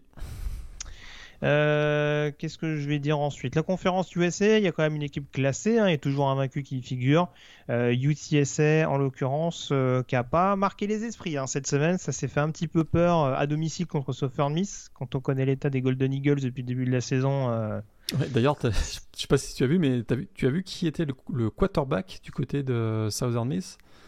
Ah, Ça m'a échappé. Frank Gore, dis donc. Frank Gore, euh, le running back, a joué quarterback dans ce match ah contre UTSA. Ils, nous ont fait une lean Bowden du côté de Tout à fait. Et, au final, d'ailleurs, euh, Southern Miss termine avec 4 passes, je crois. Euh, non, il y a un peu plus, 7. Ils ont, ils ont tenté 7 passes pendant tout le match, 3 pour Frank Gore, qui a joué un peu quarterback, un peu running back, mais ils se sont fait peur, UTSA, effectivement. Euh, pourtant, ils étaient euh, largement favoris, puisque UTSA, à l'issue de ce match, donc, reste à 10-0 en termes de mhm. bilan général. Southern Miss, c'est 1-9. C'est ça. Et ça, ça, paraît compromis pour le top 25 euh, aux yeux du comité, cette histoire. Mais bon, on verra bien ce qui va, ce qui va être décidé. UTSA qui reste au duel avec UAB, vainqueur donc de Marshall dans l'affiche de la conférence au cours de cette semaine. Donc euh, succès des Blazers 21 à 14. Ce résultat est doublement important parce que ça permet à Alabama Birmingham de rester au contact euh, de UTSA. Dans la division Est, ça permet surtout à Western Kentucky euh, de prendre la première place de la division. Western Kentucky qui s'est imposé du côté de Rice 42 à 21 avec encore un récital offensif. On rappelle qu'il y a toujours euh, le Marshall Western Kentucky prévu en fin de saison qui devrait désigner euh, le... représentant de la division Ouest. On rappelle qu'il y aura également un UTSA UAB prévu dans la division Ouest. Et puis euh, juste un petit truc que j'avais noté, c'est Old Dominion qui enchaîne une troisième victoire de suite dans la conférence USA. Donc ça commence à ça commence à carburer un peu du côté des Monarchs. Victoire à domicile contre Florida Atlantic. J'avoue que celle-là, je m'y attendais pas trop. mais et t'as vu, il y, a une stat super drôle dans ce match. Old Dominion a réussi 4 fois à marquer 2 points. ils ont fait 2 safety, ils ont retourné un, extra point pour 2 points, et ils ont fait une conversion à 2 points. Donc ils ont réussi 4 jeux à 2 points dans, ce, match face à Florida Atlantic. Euh, quelque chose d'assez rare, je pense. Tout à fait. En tout cas, euh, Blake Watson, leur, running back sophomore, qui leur fait le plus grand bien, parce que c'est 5 matchs depuis le début de la saison, et c'est que des matchs à au moins 100 yards. Donc euh, voilà, manifestement, on a, on a trouvé le moteur offensif de l'équipe, et ça profite justement aux hommes de Ricky Rainey. Euh, on termine donc au niveau du groupe of 5 avec la conférence MAC, la très animée euh, conférence MAC, hein, qui nous a encore bien occupé en milieu de semaine passée. Euh, du côté de Northern Illinois, ça reste leader au niveau de la division Ouest. Euh, victoire d'une très courte tête contre Ball State, 30 à 29. Et du coup, les Huskies qui devancent Central Michigan, qui s'est imposé contre Kent State, victoire 54 à 30 pour les hommes de Tim McElwain. Kent State qui du coup voit les Miami Redhawks lui passer devant euh, au classement dans l'autre division. Euh, Miami qui a été sans pitié euh, mardi ou mercredi contre Buffalo, victoire 45 à 18 pour les coéquipiers de, Brett Gabbert. Donc pareil, a priori Red Hawks ou Golden Flash d'un côté pour retrouver ou les Huskies ou les Chippewas de l'autre. J'essaie juste de vérifier s'il y a des confrontations directes. Ce ne sera pas le cas entre Central Michigan et Northern Illinois, sachant que Northern Illinois avait gagné la confrontation directe. Mhm.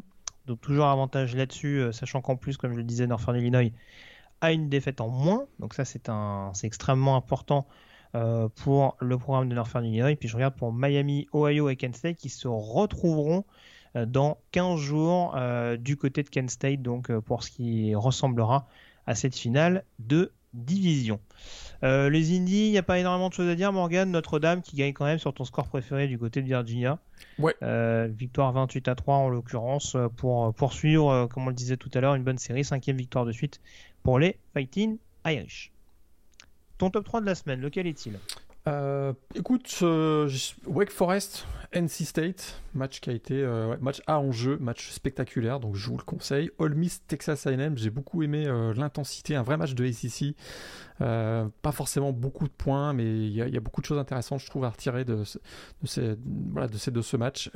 puis je vous conseille aussi Florida State, Miami. Ça faisait tellement longtemps qu'on n'avait pas vu une aussi bonne ambiance au, du côté de du côté de Tallahassee pardon.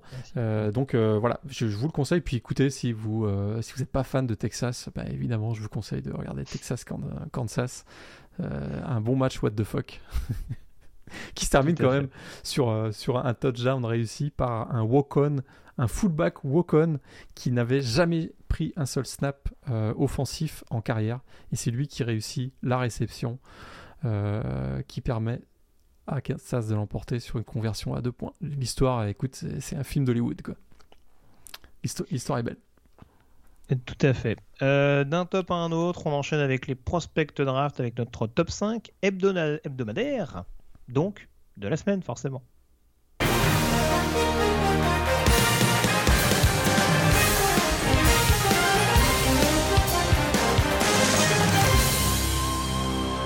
Est-ce qu'il y a beaucoup de changements dans ton quintet de tête un petit, peu de change, un petit peu de changement. Euh, je, je, reste avec Kevin Thibodeau euh, numéro 1, le pass mhm. rusher de Oregon.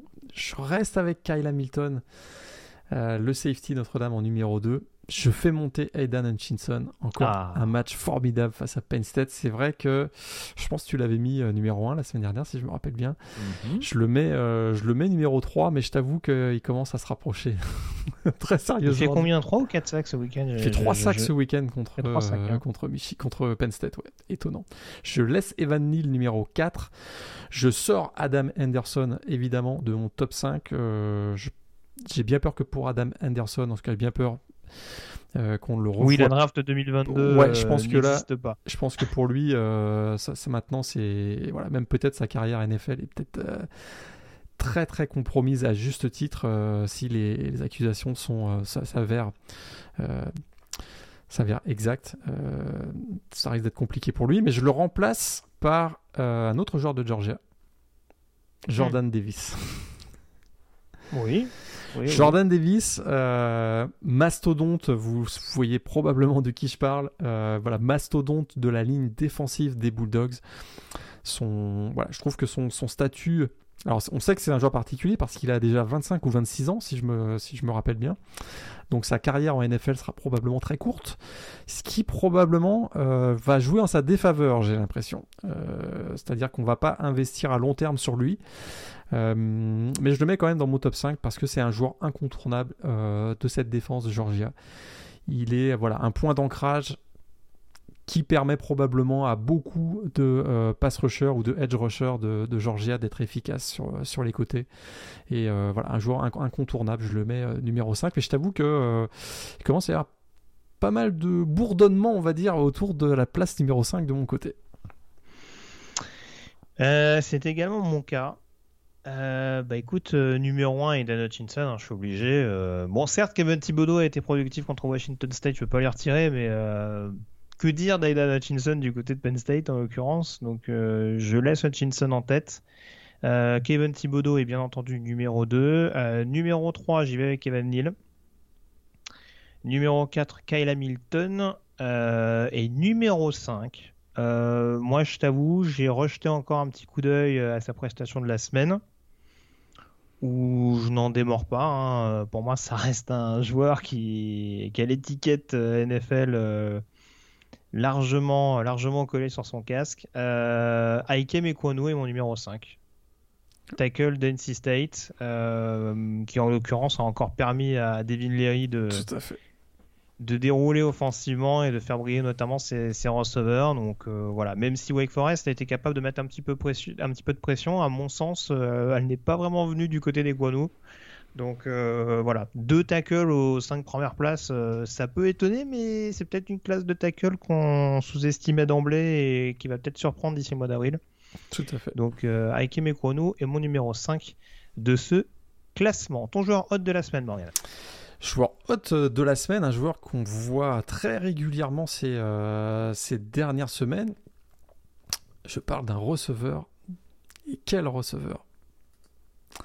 Il a d'ailleurs commencé sa carrière dans un programme différent de celui dans lequel il joue actuellement. Ah. Et il a affronté une grosse équipe de première division universitaire ce week-end. Il a affronté une grosse équipe de première division universitaire et cette victoire euh, face à cette grosse équipe a probablement expliqué pourquoi euh, cette équipe est passée de la troisième à la deuxième place dans le classement PayPal de hier. Ah. Je parle bien sûr de Jameson euh, Williams, le receveur du Crimson Tide d'Alabama. Alors Alabama forme pour la NFL de très nombreux et excellents receveurs depuis quelques années, deux premiers tours lors des deux dernières drafts NFL, si je ne me trompe pas. on attendait beaucoup de John Mechie, le Canadien, cette saison, mais le go-to guy de Bryce Young, c'est bel et bien James, Jamison Williams et on commence à envisager que ce dernier soit celui qui sera drafté le plus haut des deux euh, lors de la draft d'avril 2022.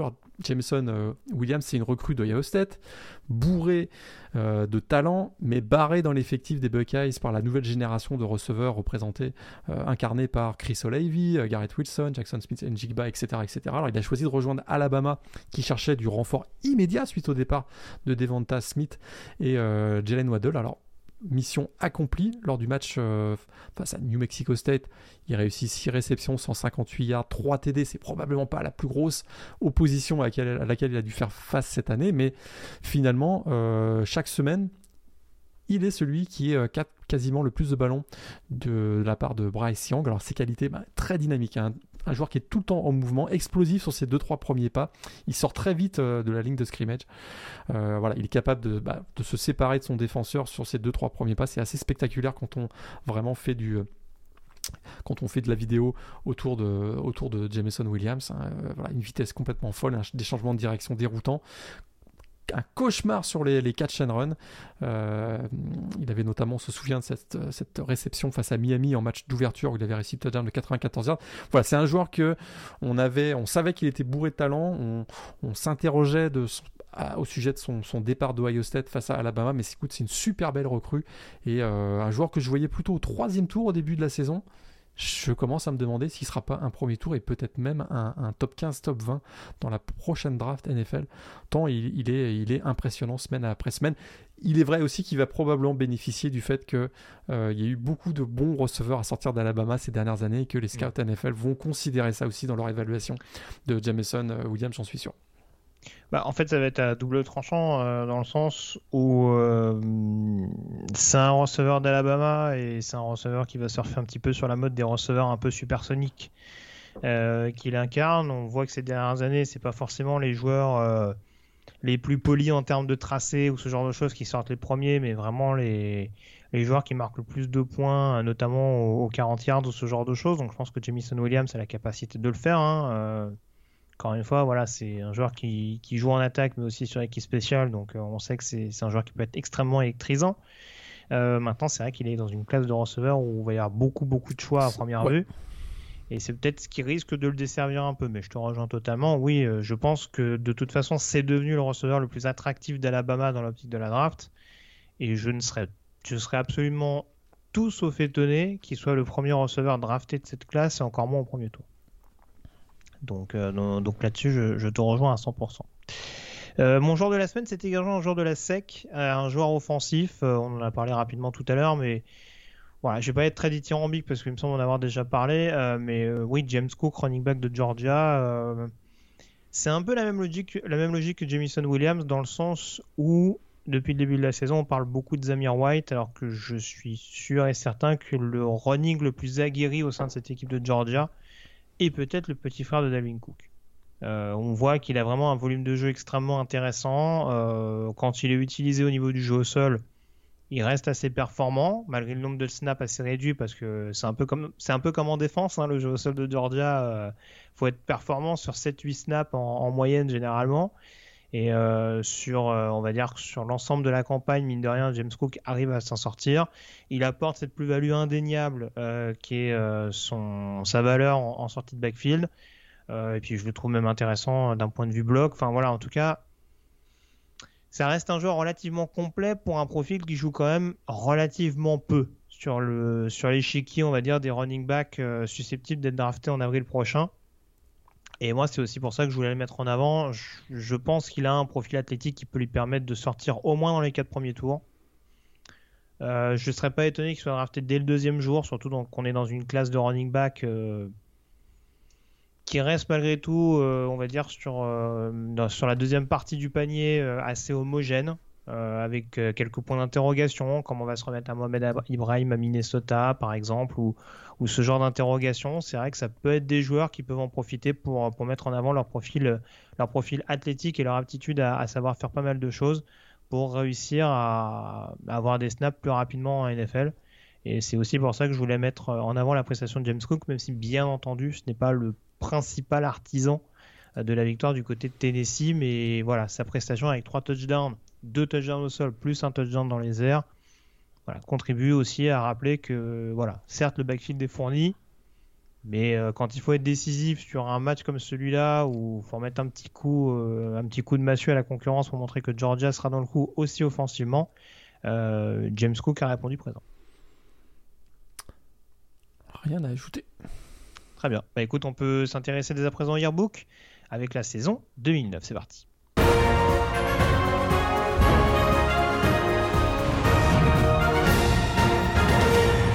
La saison 2009, donc euh, Morgan, on avait quitté euh, cette saison 2008 avec euh, le sacre de Florida, vainqueur donc d'Oklahoma en finale de, bah, en finale nationale, tout simplement, à la finale d'ICS. Voilà, merci, c'est le mot que je cherchais en, l'occurrence. on attendait de voir un petit peu ce que ça allait donner. Alors, j'ai perdu de vue, en l'occurrence, mes rankings. Je sais pas si tu les as sous les yeux, les rankings de pré-saison. Ça démarre Florida numéro 1, Texas numéro 2, euh, Oklahoma numéro 3, USC numéro 4, Alabama numéro 5, Ohio State 7, 6 euh, pardon, et Virginia Tech 7. Voilà, donc en l'occurrence, c'est vrai qu'on attendait encore beaucoup, euh, notamment des deux finalistes de la saison précédente, à savoir Florida et Oklahoma. Florida, on va peut-être en parler un petit peu tout à l'heure, Morgan, mais l'une des, des principales informations, en tout cas dès le début de cette saison 2009, c'est que la saison va être plus longue que prévu pour les Sooners. Euh, ça commence avec un match ah bah. a priori anodin en entrée euh, contre BYU de mémoire. Et ça va être un match avec pas mal de pertes du côté des, joueurs de, ah Bob Soups. Tout à fait, parce que le vainqueur du trophée euh, S-Man 2008, Sam Bradford, se blesse, se, blesse, bien sûr, se blesse à l'épaule lors du match d'ouverture face à Brigham Young. Alors, je ne sais pas si tu te souviens, mais ce match face à Brigham Young, c'était le premier match de l'histoire au AT&T Stadium d'Arlington. Ah, c'est vrai. Donc c'était, ça avait marqué, c'était un match, un, événement. Et alors, Sam Bradford se blesse. Est-ce que tu te souviens le nom de son euh, remplaçant? Je pense que oui. bien entendu, Landry Jones. Landry Jones, voilà, Landry Jones qui va connaître par la suite une très belle carrière du côté de Oklahoma. Donc on a Landry Jones pendant euh, le début de la saison, pendant un mois si je me rappelle bien, puis euh, retour de Sam Bradford contre Texas, donc mi-octobre, re-blessure, opération fin de saison terminé pour Sam Bradford.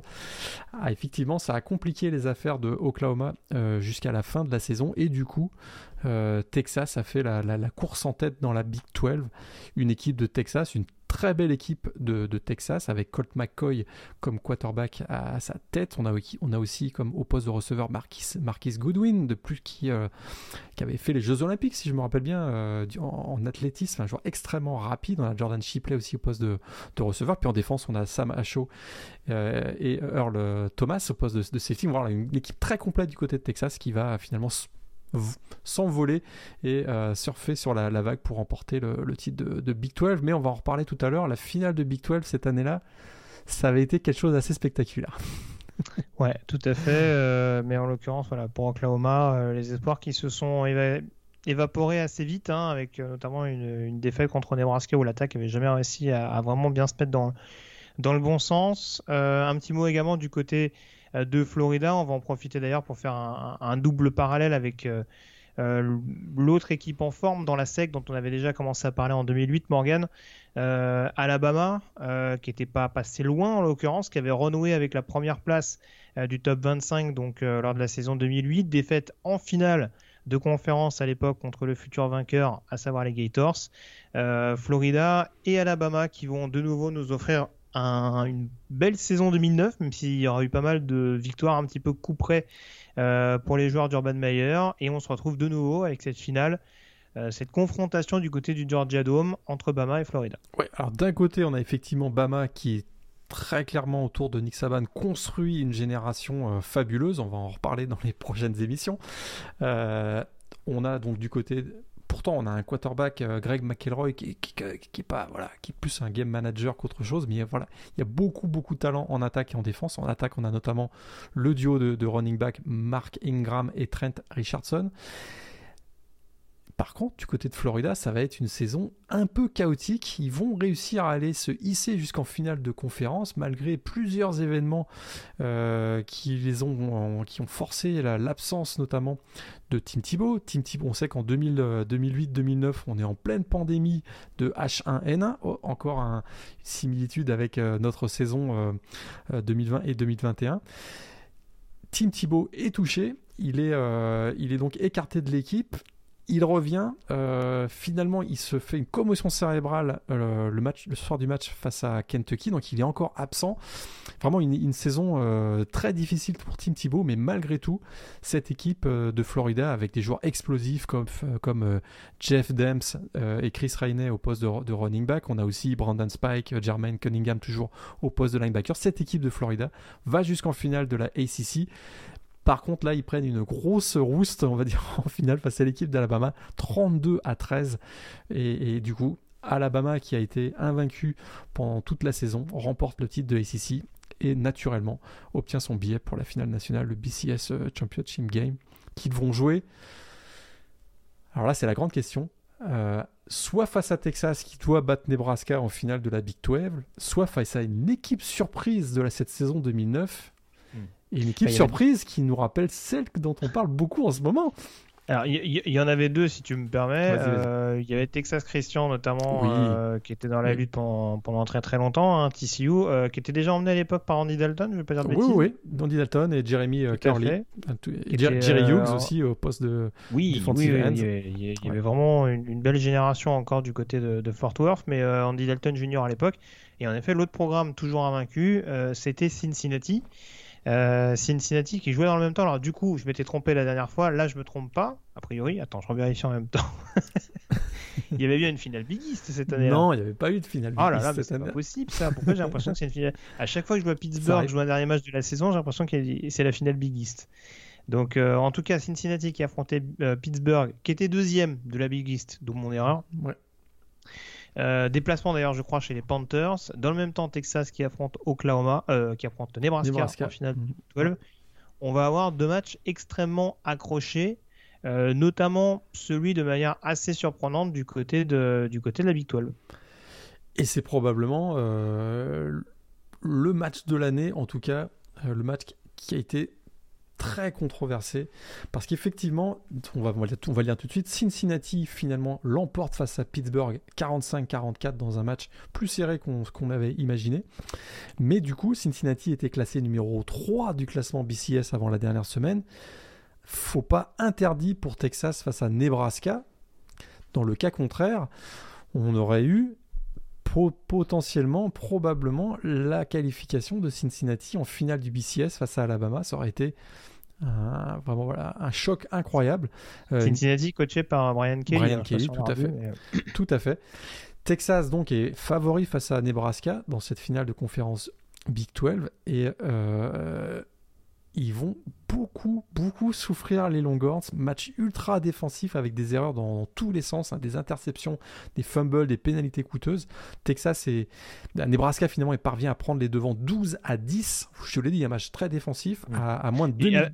avec, avec peut-être la prestation euh, ah bah. individuelle défensive la plus dominante qu'on ait rarement vue depuis longtemps. Hein. Ah bah là c'est, euh, écoute du côté de du côté de, de Nebraska, on avait un joueur fabuleux euh, qui a d'ailleurs fini quatrième du S-Man cette année-là, euh, Endamukong Su, réussi 4 sacs et demi, si je me rappelle bien, dans ce match face à, face à Texas.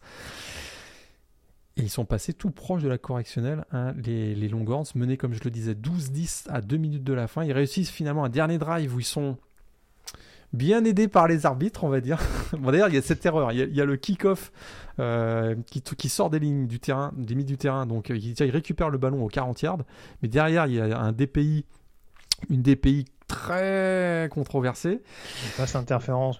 Voilà, passe interférence défensive, pardon. Euh, donc, derrière, ils se retrouvent à se rapprocher de la ligne. Ils sont à 12 à 10, donc euh, ils ont la possibilité euh, de tenter un field goal. Mais là, on a Colt McCoy qui tente une dernière passe. On s'il devait rester 5 secondes, 5 ou 6 secondes au moment du snap, on se dit, mais ils, prennent un risque. D'ailleurs, ils tentent une passe. On a l'impression qu'au moment où ils tentent sa passe, on est à 0 secondes au, chrono. Finalement, il y a review vidéo. Et on, on redonne une seconde aux Longhorns pour pouvoir tenter le field goal qui potentiellement serait donc le field goal de la gagne. Et ils vont le réussir. Donc à finalement s'imposer 13 à 12. Fin de match très controversé. On en reparle encore euh, désormais. Euh, maintenant, je veux dire à, notre époque, parce que euh, une défaite de Texas, ça aurait probablement envoyé Cincinnati, équipe non BCS à l'époque. Hein, probablement envoyé Cincinnati en finale de finale nationale, ce qui aurait été vraiment un, cataclysme, en tout cas une très grosse surprise au niveau national. Tout à fait. en l'occurrence, on va se retrouver avec une, finale nationale entre Alabama et Texas. Euh, parlons-en peut-être tout de suite désormais de cette euh, finale. Là, de nouveau, il s'est un petit peu d'habitude au cours de ce début, enfin au cours de cette décennie 2000. C'est pas forcément le match le plus disputé qui soit. C'est pas le match qui est plus, voilà, plus disputé. Euh, Alabama était favori au coup d'envoi par 4 points. Texas démarre très bien la rencontre, notamment trois sacs euh, sur Craig McElroy qui on se dit waouh Texas ça y est ils vont peut-être faire tomber euh, Alabama. Mais le tournant du match ce sera ce gros plaquage de Marcel Darius le défensif lineman du Crimson Tide sur Colt McCoy. Résultat blessure de l'épaule pour le quarterback des Longhorns. Match terminé. Et derrière ce sera euh, voilà, le match va, basculer du côté d'Alabama. Il sera remplacé par Garrett Gilbert, hein, qui, fera, quelques saisons comme titulaire du côté des Longhorns par la suite, mais il termine avec 4 interceptions. C'est trop compliqué, la défense de Texas ne parvient pas à stopper Mark Ingram et Trent Richardson qui font 2 TD chacun. Finalement, euh, Alabama va prendre les devants 24-6, Texas va revenir un petit peu à 24-21, mais ce sera trop trop compliqué. Il y aura un strip sack de Eric Anders, le linebacker d'Alabama en fin de match. Il y aura même une interception de euh, Javier Arenas, victoire finale 34 euh, à. j'ai oublié le score. 34-21. 37-21. 37-21, pardon.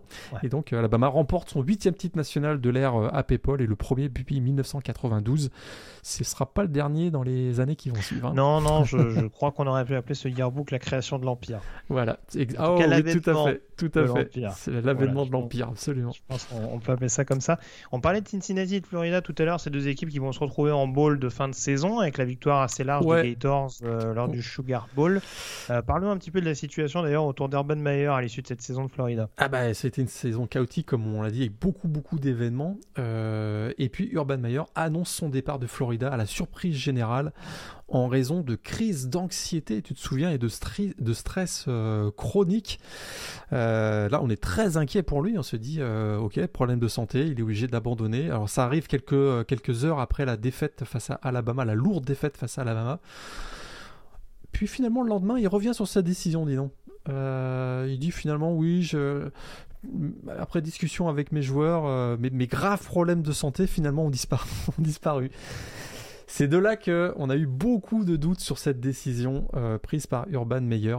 Euh, Une décision euh, qui va revenir sur le tapis donc peu de temps après. Hein, exactement, exactement. Et on a eu, voilà, il semblait indiquer que ces problèmes d'anxiété et de stress chronique ben, lui pourrissaient la vie, qu'il a décidé, a décidé de quitter le monde du football, en tout cas la sideline, pour rester auprès de sa famille, etc. Les plus les plus médisants, on, on dira, diront qu'il était euh, plutôt vexé, qu'il prenait très mal, euh, l'acceptait très mal la défaite face à Alabama, qu'il sortait, qu'il essayait de sortir de cette situation par, euh, voilà, avec une fausse excuse. Ça va le suivre effectivement pendant de longues années et encore aujourd'hui. Ouais. Cela dit, sans faire de mauvais esprit, euh, quand on voit les joueurs qu'il y avait autour de lui, je peux comprendre qu'ils soient un peu anxieux. Hein, mais... Euh. Oui, parce qu'on rappelle qu'effectivement, à cette époque de la fin des années, des années 2000, euh, ils, avaient un certain Aaron Hernandez, notamment au poste de, bah, de Titan. Hein. Ah, t'as vite fait de te retrouver avec les yeux bandés dans un fourgon, hein, je te le dis. Je, pense peux comprendre qu'ils sont un peu méfiants. De mémoire, il faudrait que je, retrouve, mais de mémoire, il y avait une trentaine de joueurs qui avaient été, pendant son passage à Florida, trentaine de joueurs qui avaient été inculpés pour des affaires diverses et variées, des cambriolages, des agressions etc. etc. Donc effectivement, il devait, il devait avoir un certain mal de tête à, un moment donné. Il quitte le programme quand même avec un bilan de 56-10.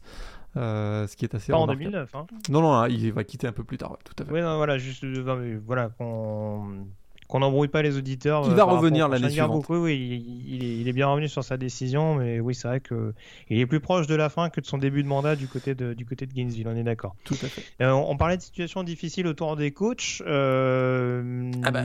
Pas forcément de problème d'anxiété, mais apparemment, il y a des ah coachs qui ont eu quelques, quelques problèmes en termes de traitement des bah, joueurs. Je te dis, on est en train de faire la saison 2021 avant la saison de 2021. On parlait de Jimmy Lake tout à l'heure. Bah écoute, c'est exactement les, des problèmes similaires qui ont euh, provoqué le renvoi de trois coachs, dont, deux qui euh, euh, avaient plutôt bien réussi sur les dernières années. Mike Mangino, hein, dont on avait parlé déjà, qui avait mené Kansas à cette fantastique saison 2007. Et ben Mike Mangino est viré pour méconduite envers ses joueurs. Kansas terminera à 5-7 cette année-là avec toujours Todd Rising au poste de quarterback. Mike Leach, viré par Texas Tech. Euh, maltraitance envers ses joueurs, dont notamment euh, Adam James, le fils du commentateur d'ESPN de l'époque, euh, Craig James. il avait même forcé des joueurs, si je me rappelle bien, forcé des joueurs qui, avaient, qui étaient victimes de commotion cérébrale à, à faire les entraînements. Euh, il y avait même une sombre histoire où il n'avait pas enfermé un joueur dans un KGB ou une histoire comme ça, si je me rappelle bien. Enfin, vraiment une sale, sale histoire. Et finalement, il est viré, Mike Leach. A un troisième coach, même Jim Levitt, viré par South Florida. Lui qui avait construit le programme, bâti le programme à lui tout seul, il se fait virer pour avoir giflé un joueur euh, du côté des, des Bulls. Donc vraiment, le coach dans la tourmente cette année-là, en, en 2009. Alors, vous m'excuserez cette transition un peu douteuse, mais tant qu'on parle de gifles, euh, on va quand même rappeler qu'il euh, y a eu un événement un petit peu marquant en première semaine de saison régulière, qui n'est pas vraiment lié à des coachs en l'occurrence. Euh, le Boise State Oregon, premier match de Chip Kelly à la tête des Ducks, de mémoire, en tant que head coach, bien entendu. Ah, donc sur le terrain de Boise State, toujours sur le devant de la scène notamment depuis la prise de fonction de, Chris Peterson.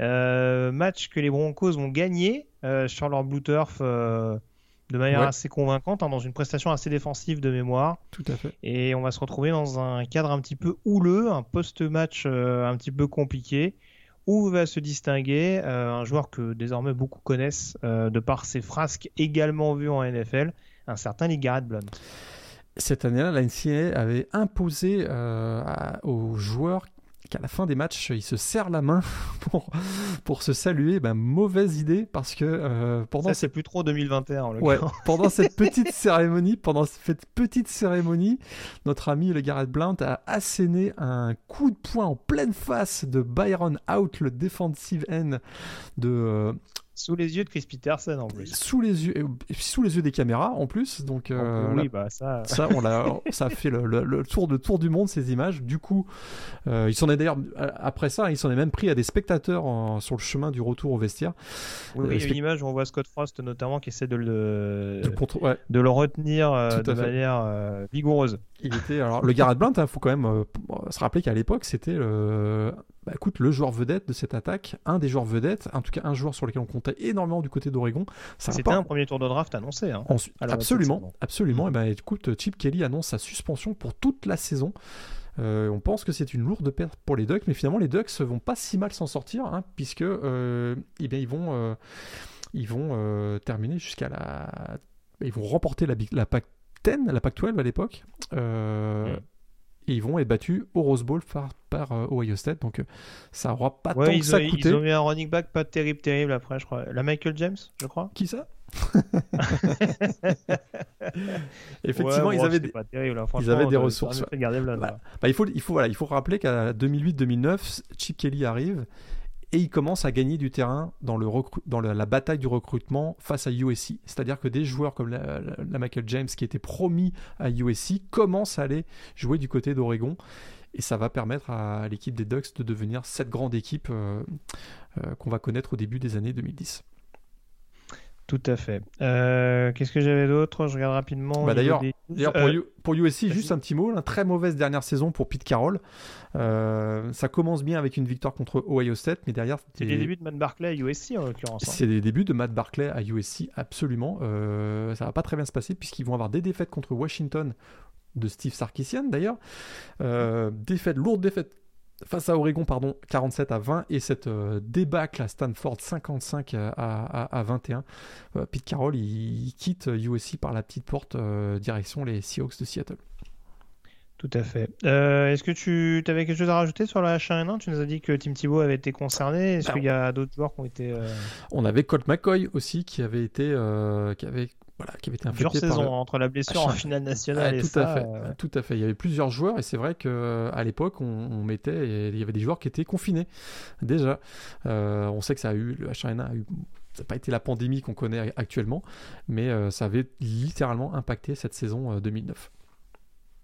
Tout à fait. Et puis tu voulais nous parler du BCS également pour terminer sur oh les politiques se mêlent de la controverse autour du système BCS. Hein. Le sénateur républicain de l'Utah, Oron Hatch, demande une audition auprès de la Chambre des représentants pour dénoncer ce qu'il appelle le cartel BCS.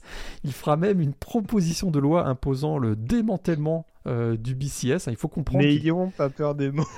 N'ayons pas peur des mots, absolument. Il faut comprendre qu'il défend son université Utah, hein, qui vient de battre Alabama au Sugar Bowl, et ça arrive deux ans après que Boise State ait battu Oklahoma au Fiesta Bowl en 2007. Donc, alors malheureusement pour lui, on est en pleine crise économique aux États-Unis. Hein, souvenez-vous, 2008, 2009, 2010, la bulle immobilière vient d'exploser et le débat sur la création d'un système médical universel proposé par le président américain nouvellement élu, Barack Obama, occupe toutes les attentions. Du coup, les débats autour de sa proposition de loi sont complètement étouffés, d'autant que Barack Obama s'en fout un petit peu de cette histoire du BCS. Mais je crois euh, qu'il est plus basket, Barack Il est plus basket, effectivement. Il était occupé à faire son bracket pour March Madness, donc il s'en foutait complètement du, cartel BCS. Mais ça va quand même avoir un impact parce que euh, ça va quand même mettre le doigt sur, euh, sur l'aspect de cartel ou de monopole du BCS à la, à la limite de la légalité et ça va être le, le début de, des réflexions qui vont amener quand même au, au playoff qu'on connaît aujourd'hui. Donc euh, un événement voilà, qui n'a qui a pas, qui a pas, abouti mais qui, va, euh, voilà, qui lance le, les, les, débuts des réflexions. Tu es dans l'œuf mais qui a fait réfléchir. Exactement, c'est exactement ça. On passe aux semaines trophy, euh, sans trop de surprise. Du coup, un joueur d'Alabama mis en avant, on a parlé tout à l'heure. Euh, le retour d'un joueur du Crimson Tide au sommet du, titre de meilleur joueur universitaire. Mark Ingram, running back euh, d'Alabama. Ça faisait longtemps qu'on n'avait pas vu un running back qui avait remporté le, le S-Man. 1658 yards cette année-là. Il termine d'ailleurs devant un autre running back qui n'a pas eu une très grande carrière dans la NFL, on va être d'accord.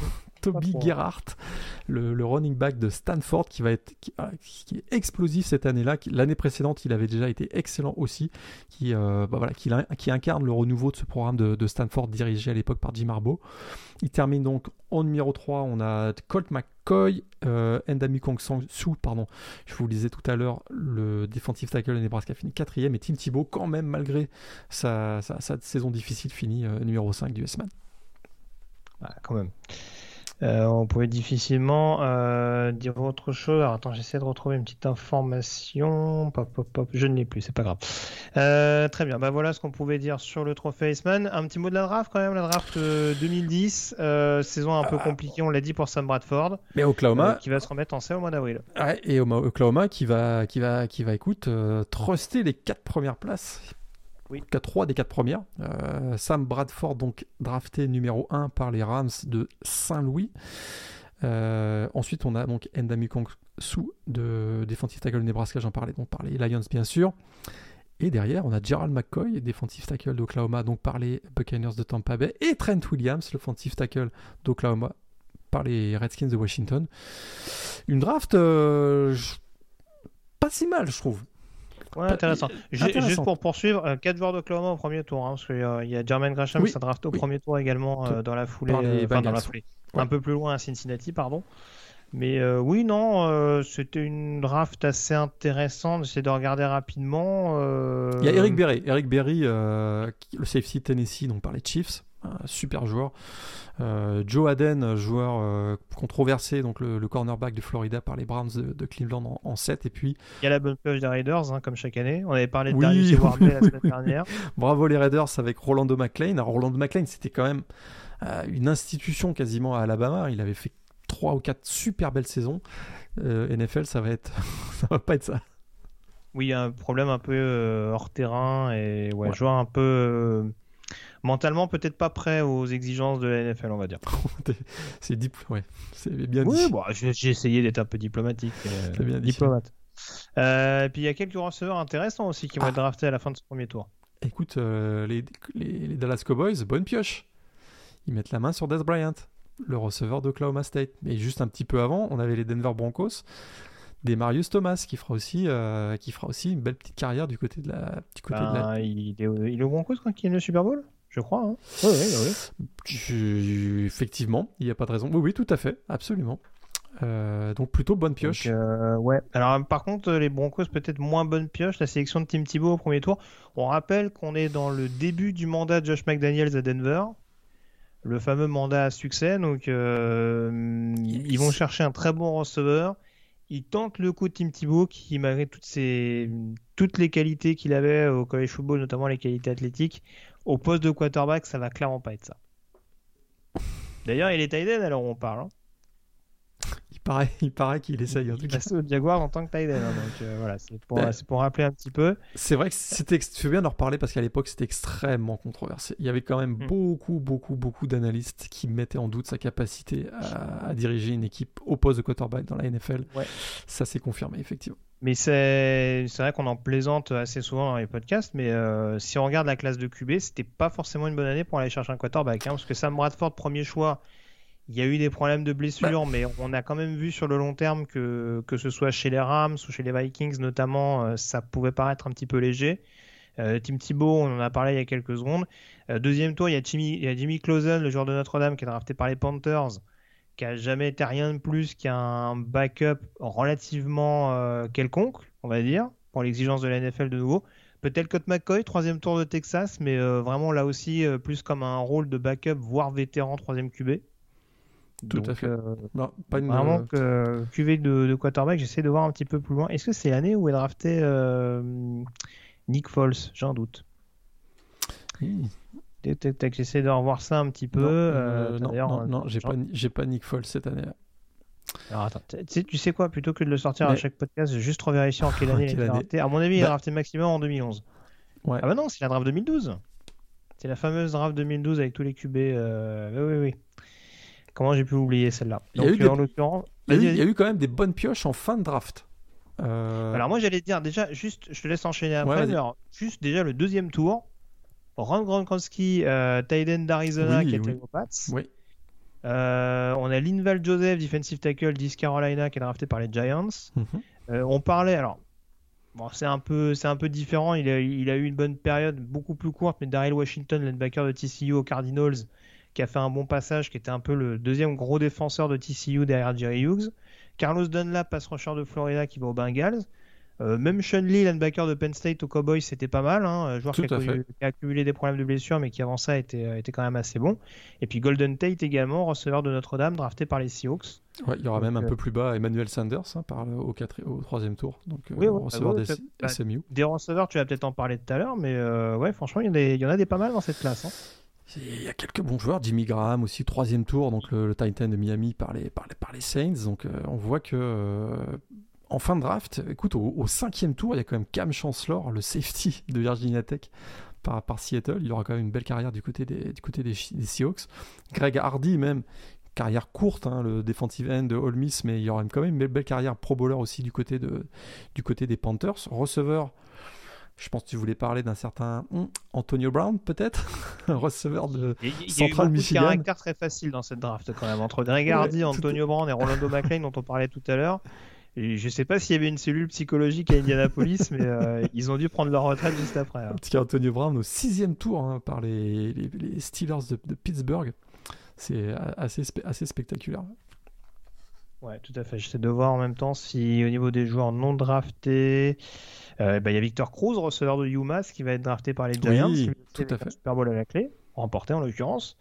Euh, Alejandro Villanueva, donc euh, un des rares joueurs d'Army qui va rallier la NFL, en l'occurrence à l'époque par les Eagles, puis finalement aux Steelers et désormais du côté de Baltimore. et Lee Blunt, en l'occurrence, qu'on présentait tout à l'heure comme un premier tour potentiel. Euh, il, est il, est donc non drafté euh, du côté de Tennessee, mais c'est surtout du côté des Pats notamment qu'il se, qu'il se mettra en valeur. Et a également... même qu'il a eu des problèmes à Tennessee, non? Il n'a pas eu un accrochage en training camp de Tennessee, j'ai un doute. Hmm. Euh, ça commence à remonter un petit peu, mais ouais, c'est ça, ouais. Ouais, il est. il avait essayé de mettre une. Euh, eh ben, il avait balancé un pain. ah bah, c'est un thème, c'est un thème aujourd'hui. Du nom de Eric Bakhtiari. Je sais pas s'il y a un rapport avec le tackle de Wayne Bay. c'est le grand frère de Eric Bakhtiari. Et cette, euh, ouais, cette draft aussi, 2010, euh, il y avait le, le joueur breton, Junior Galette, hein, qui a été drafté par les Saints. Oh là là, oh non Galette breton, c'est tout ce que tu as trouvé. Je ne vous félicite pas, monsieur Lagoué. Mais voilà, joueur intéressant de rotation, en l'occurrence, pour, sérieux. Euh, on passe à présent à la preview de la 12e semaine de saison régulière. C'est tout de suite.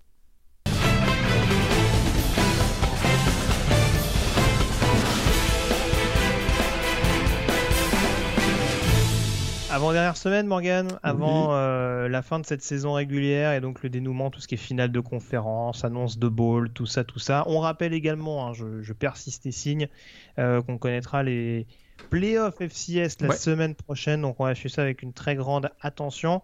Euh, du côté des affiches importantes de la semaine, on parlait tout à l'heure, Morgan, forcément du Ohio State, Michigan State.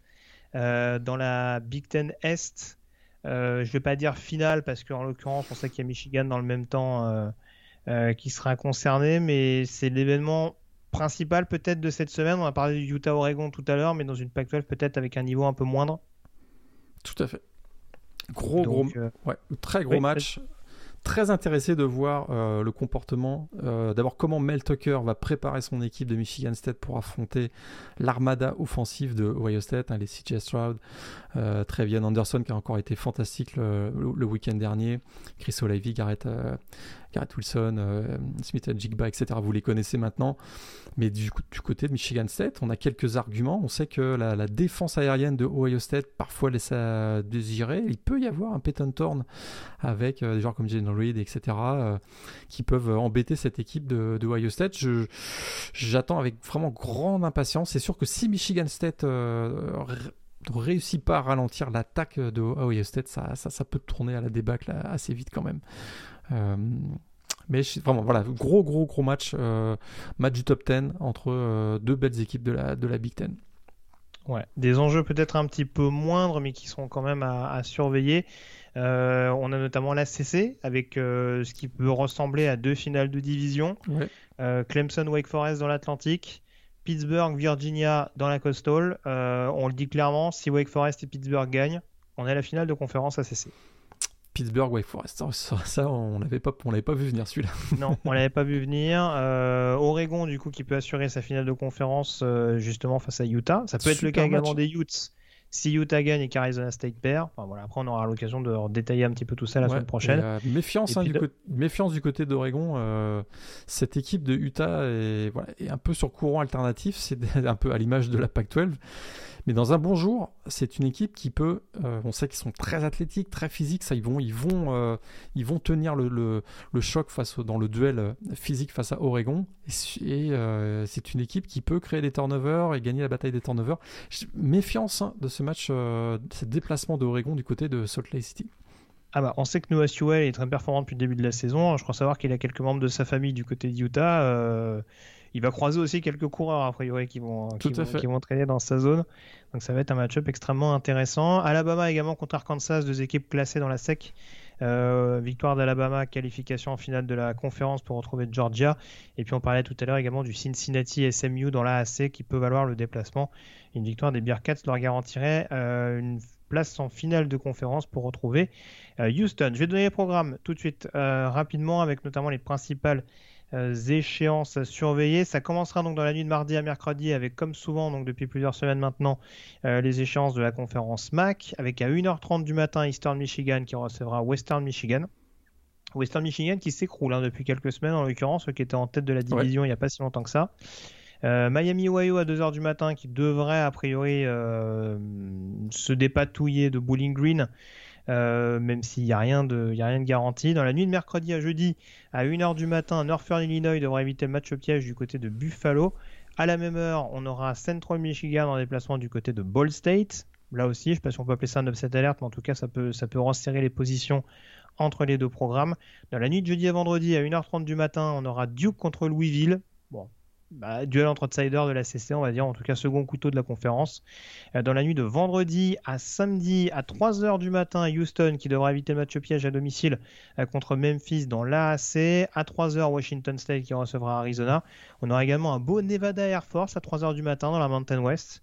Euh, malheur aux perdants parce que ça voudra forcément dire adieu la finale de conf.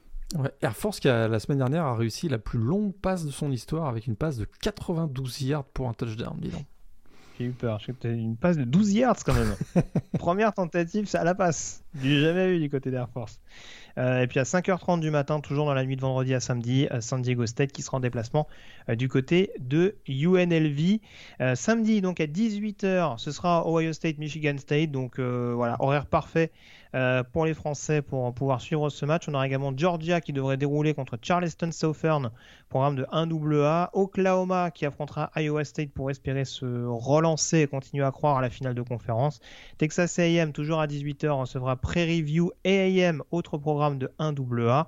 Euh, Purdue en déplacement du côté de Northwestern, ce sera à 18h, de même que Clemson, euh, Wake Forest. Qu'est-ce qu'on aura un petit peu plus Tac, tac, tac, je regarde ça. Il y avait Penn, il y avait Penn State Rutgers éventuellement à 18h, mais euh, avec plus trop d'intérêt en l'occurrence. Euh, Texas en déplacement à West Virginia, si vous voulez checker l'état des Longhorns, c'est à 18h également. Ou c'est pas bon, se, refaire la cerise avec West Virginia, c'est pas Non, en ce moment, ils sont, un peu, euh, ouais, ils sont un peu mieux, les Montagnards. À 20h, on aura Iowa qui recevra Illinois, Notre-Dame à 20h30 qui recevra euh, Georgia Tech. Je parlais de Georgia State tout à l'heure dans la, dans la Sun Belt. Ça recevra Arkansas State à 20h également, heure française. Le Alabama-Arkansas, ce sera à 21h30 samedi soir. À la même heure, vous aurez Cincinnati contre SMU dans l'AAC. Euh, vous aurez euh, dans la Big Ten Wisconsin qui recevra Nebraska et Michigan en déplacement à Maryland. Je ne sais pas si on peut parler d'upset alerte, mais en tout cas, il va falloir surveiller ça, même si Maryland, ces dernières semaines, ça ralentit beaucoup. beaucoup. Ouais, beaucoup d'absents du côté de Maryland en ce moment. 21h30, euh, ce sera également l'horaire du Pittsburgh, Virginia. Essayez de préparer plusieurs écrans. Surtout qu'à 21h30, il y a le UTSA UAB dans la, dans la CUSA. Euh, match extrêmement important qui devrait désigner, euh, surtout en cas de victoire de Texas San Antonio, l'un des deux représentants à la finale de conférence euh, CUSA, un petit peu plus tard, donc à 22h, on aura BYU en déplacement du côté de Georgia Southern. À 21h30, je ne l'ai pas dit, mais Appalachian State en déplacement du côté de Troy. Euh, de nouveau à 22h, NC State dans l'ACC qui recevra euh, Syracuse. On aura également euh, un petit Liberty Louisiana à 22h. Ça peut être intéressant pour l'affiche de Louisiana et pour suivre éventuellement Malik Willis, le quarterback des Flames.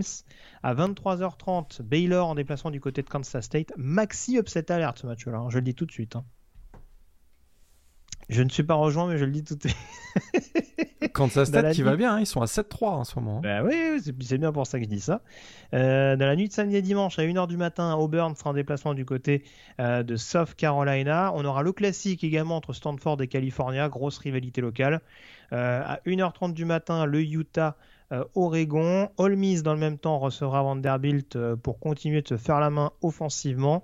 Euh, à 1h30, le match de la peur entre Miami et Virginia Tech dans la CC. Mhm. Et puis à 2h du matin, on aura Oklahoma State en déplacement du côté de Texas Tech.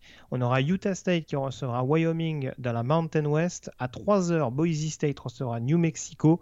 Et puis à 4h30 du matin, on aura Arizona State en déplacement du côté d'Oregon State pour continuer de croire à une finale de conférence Pac-12.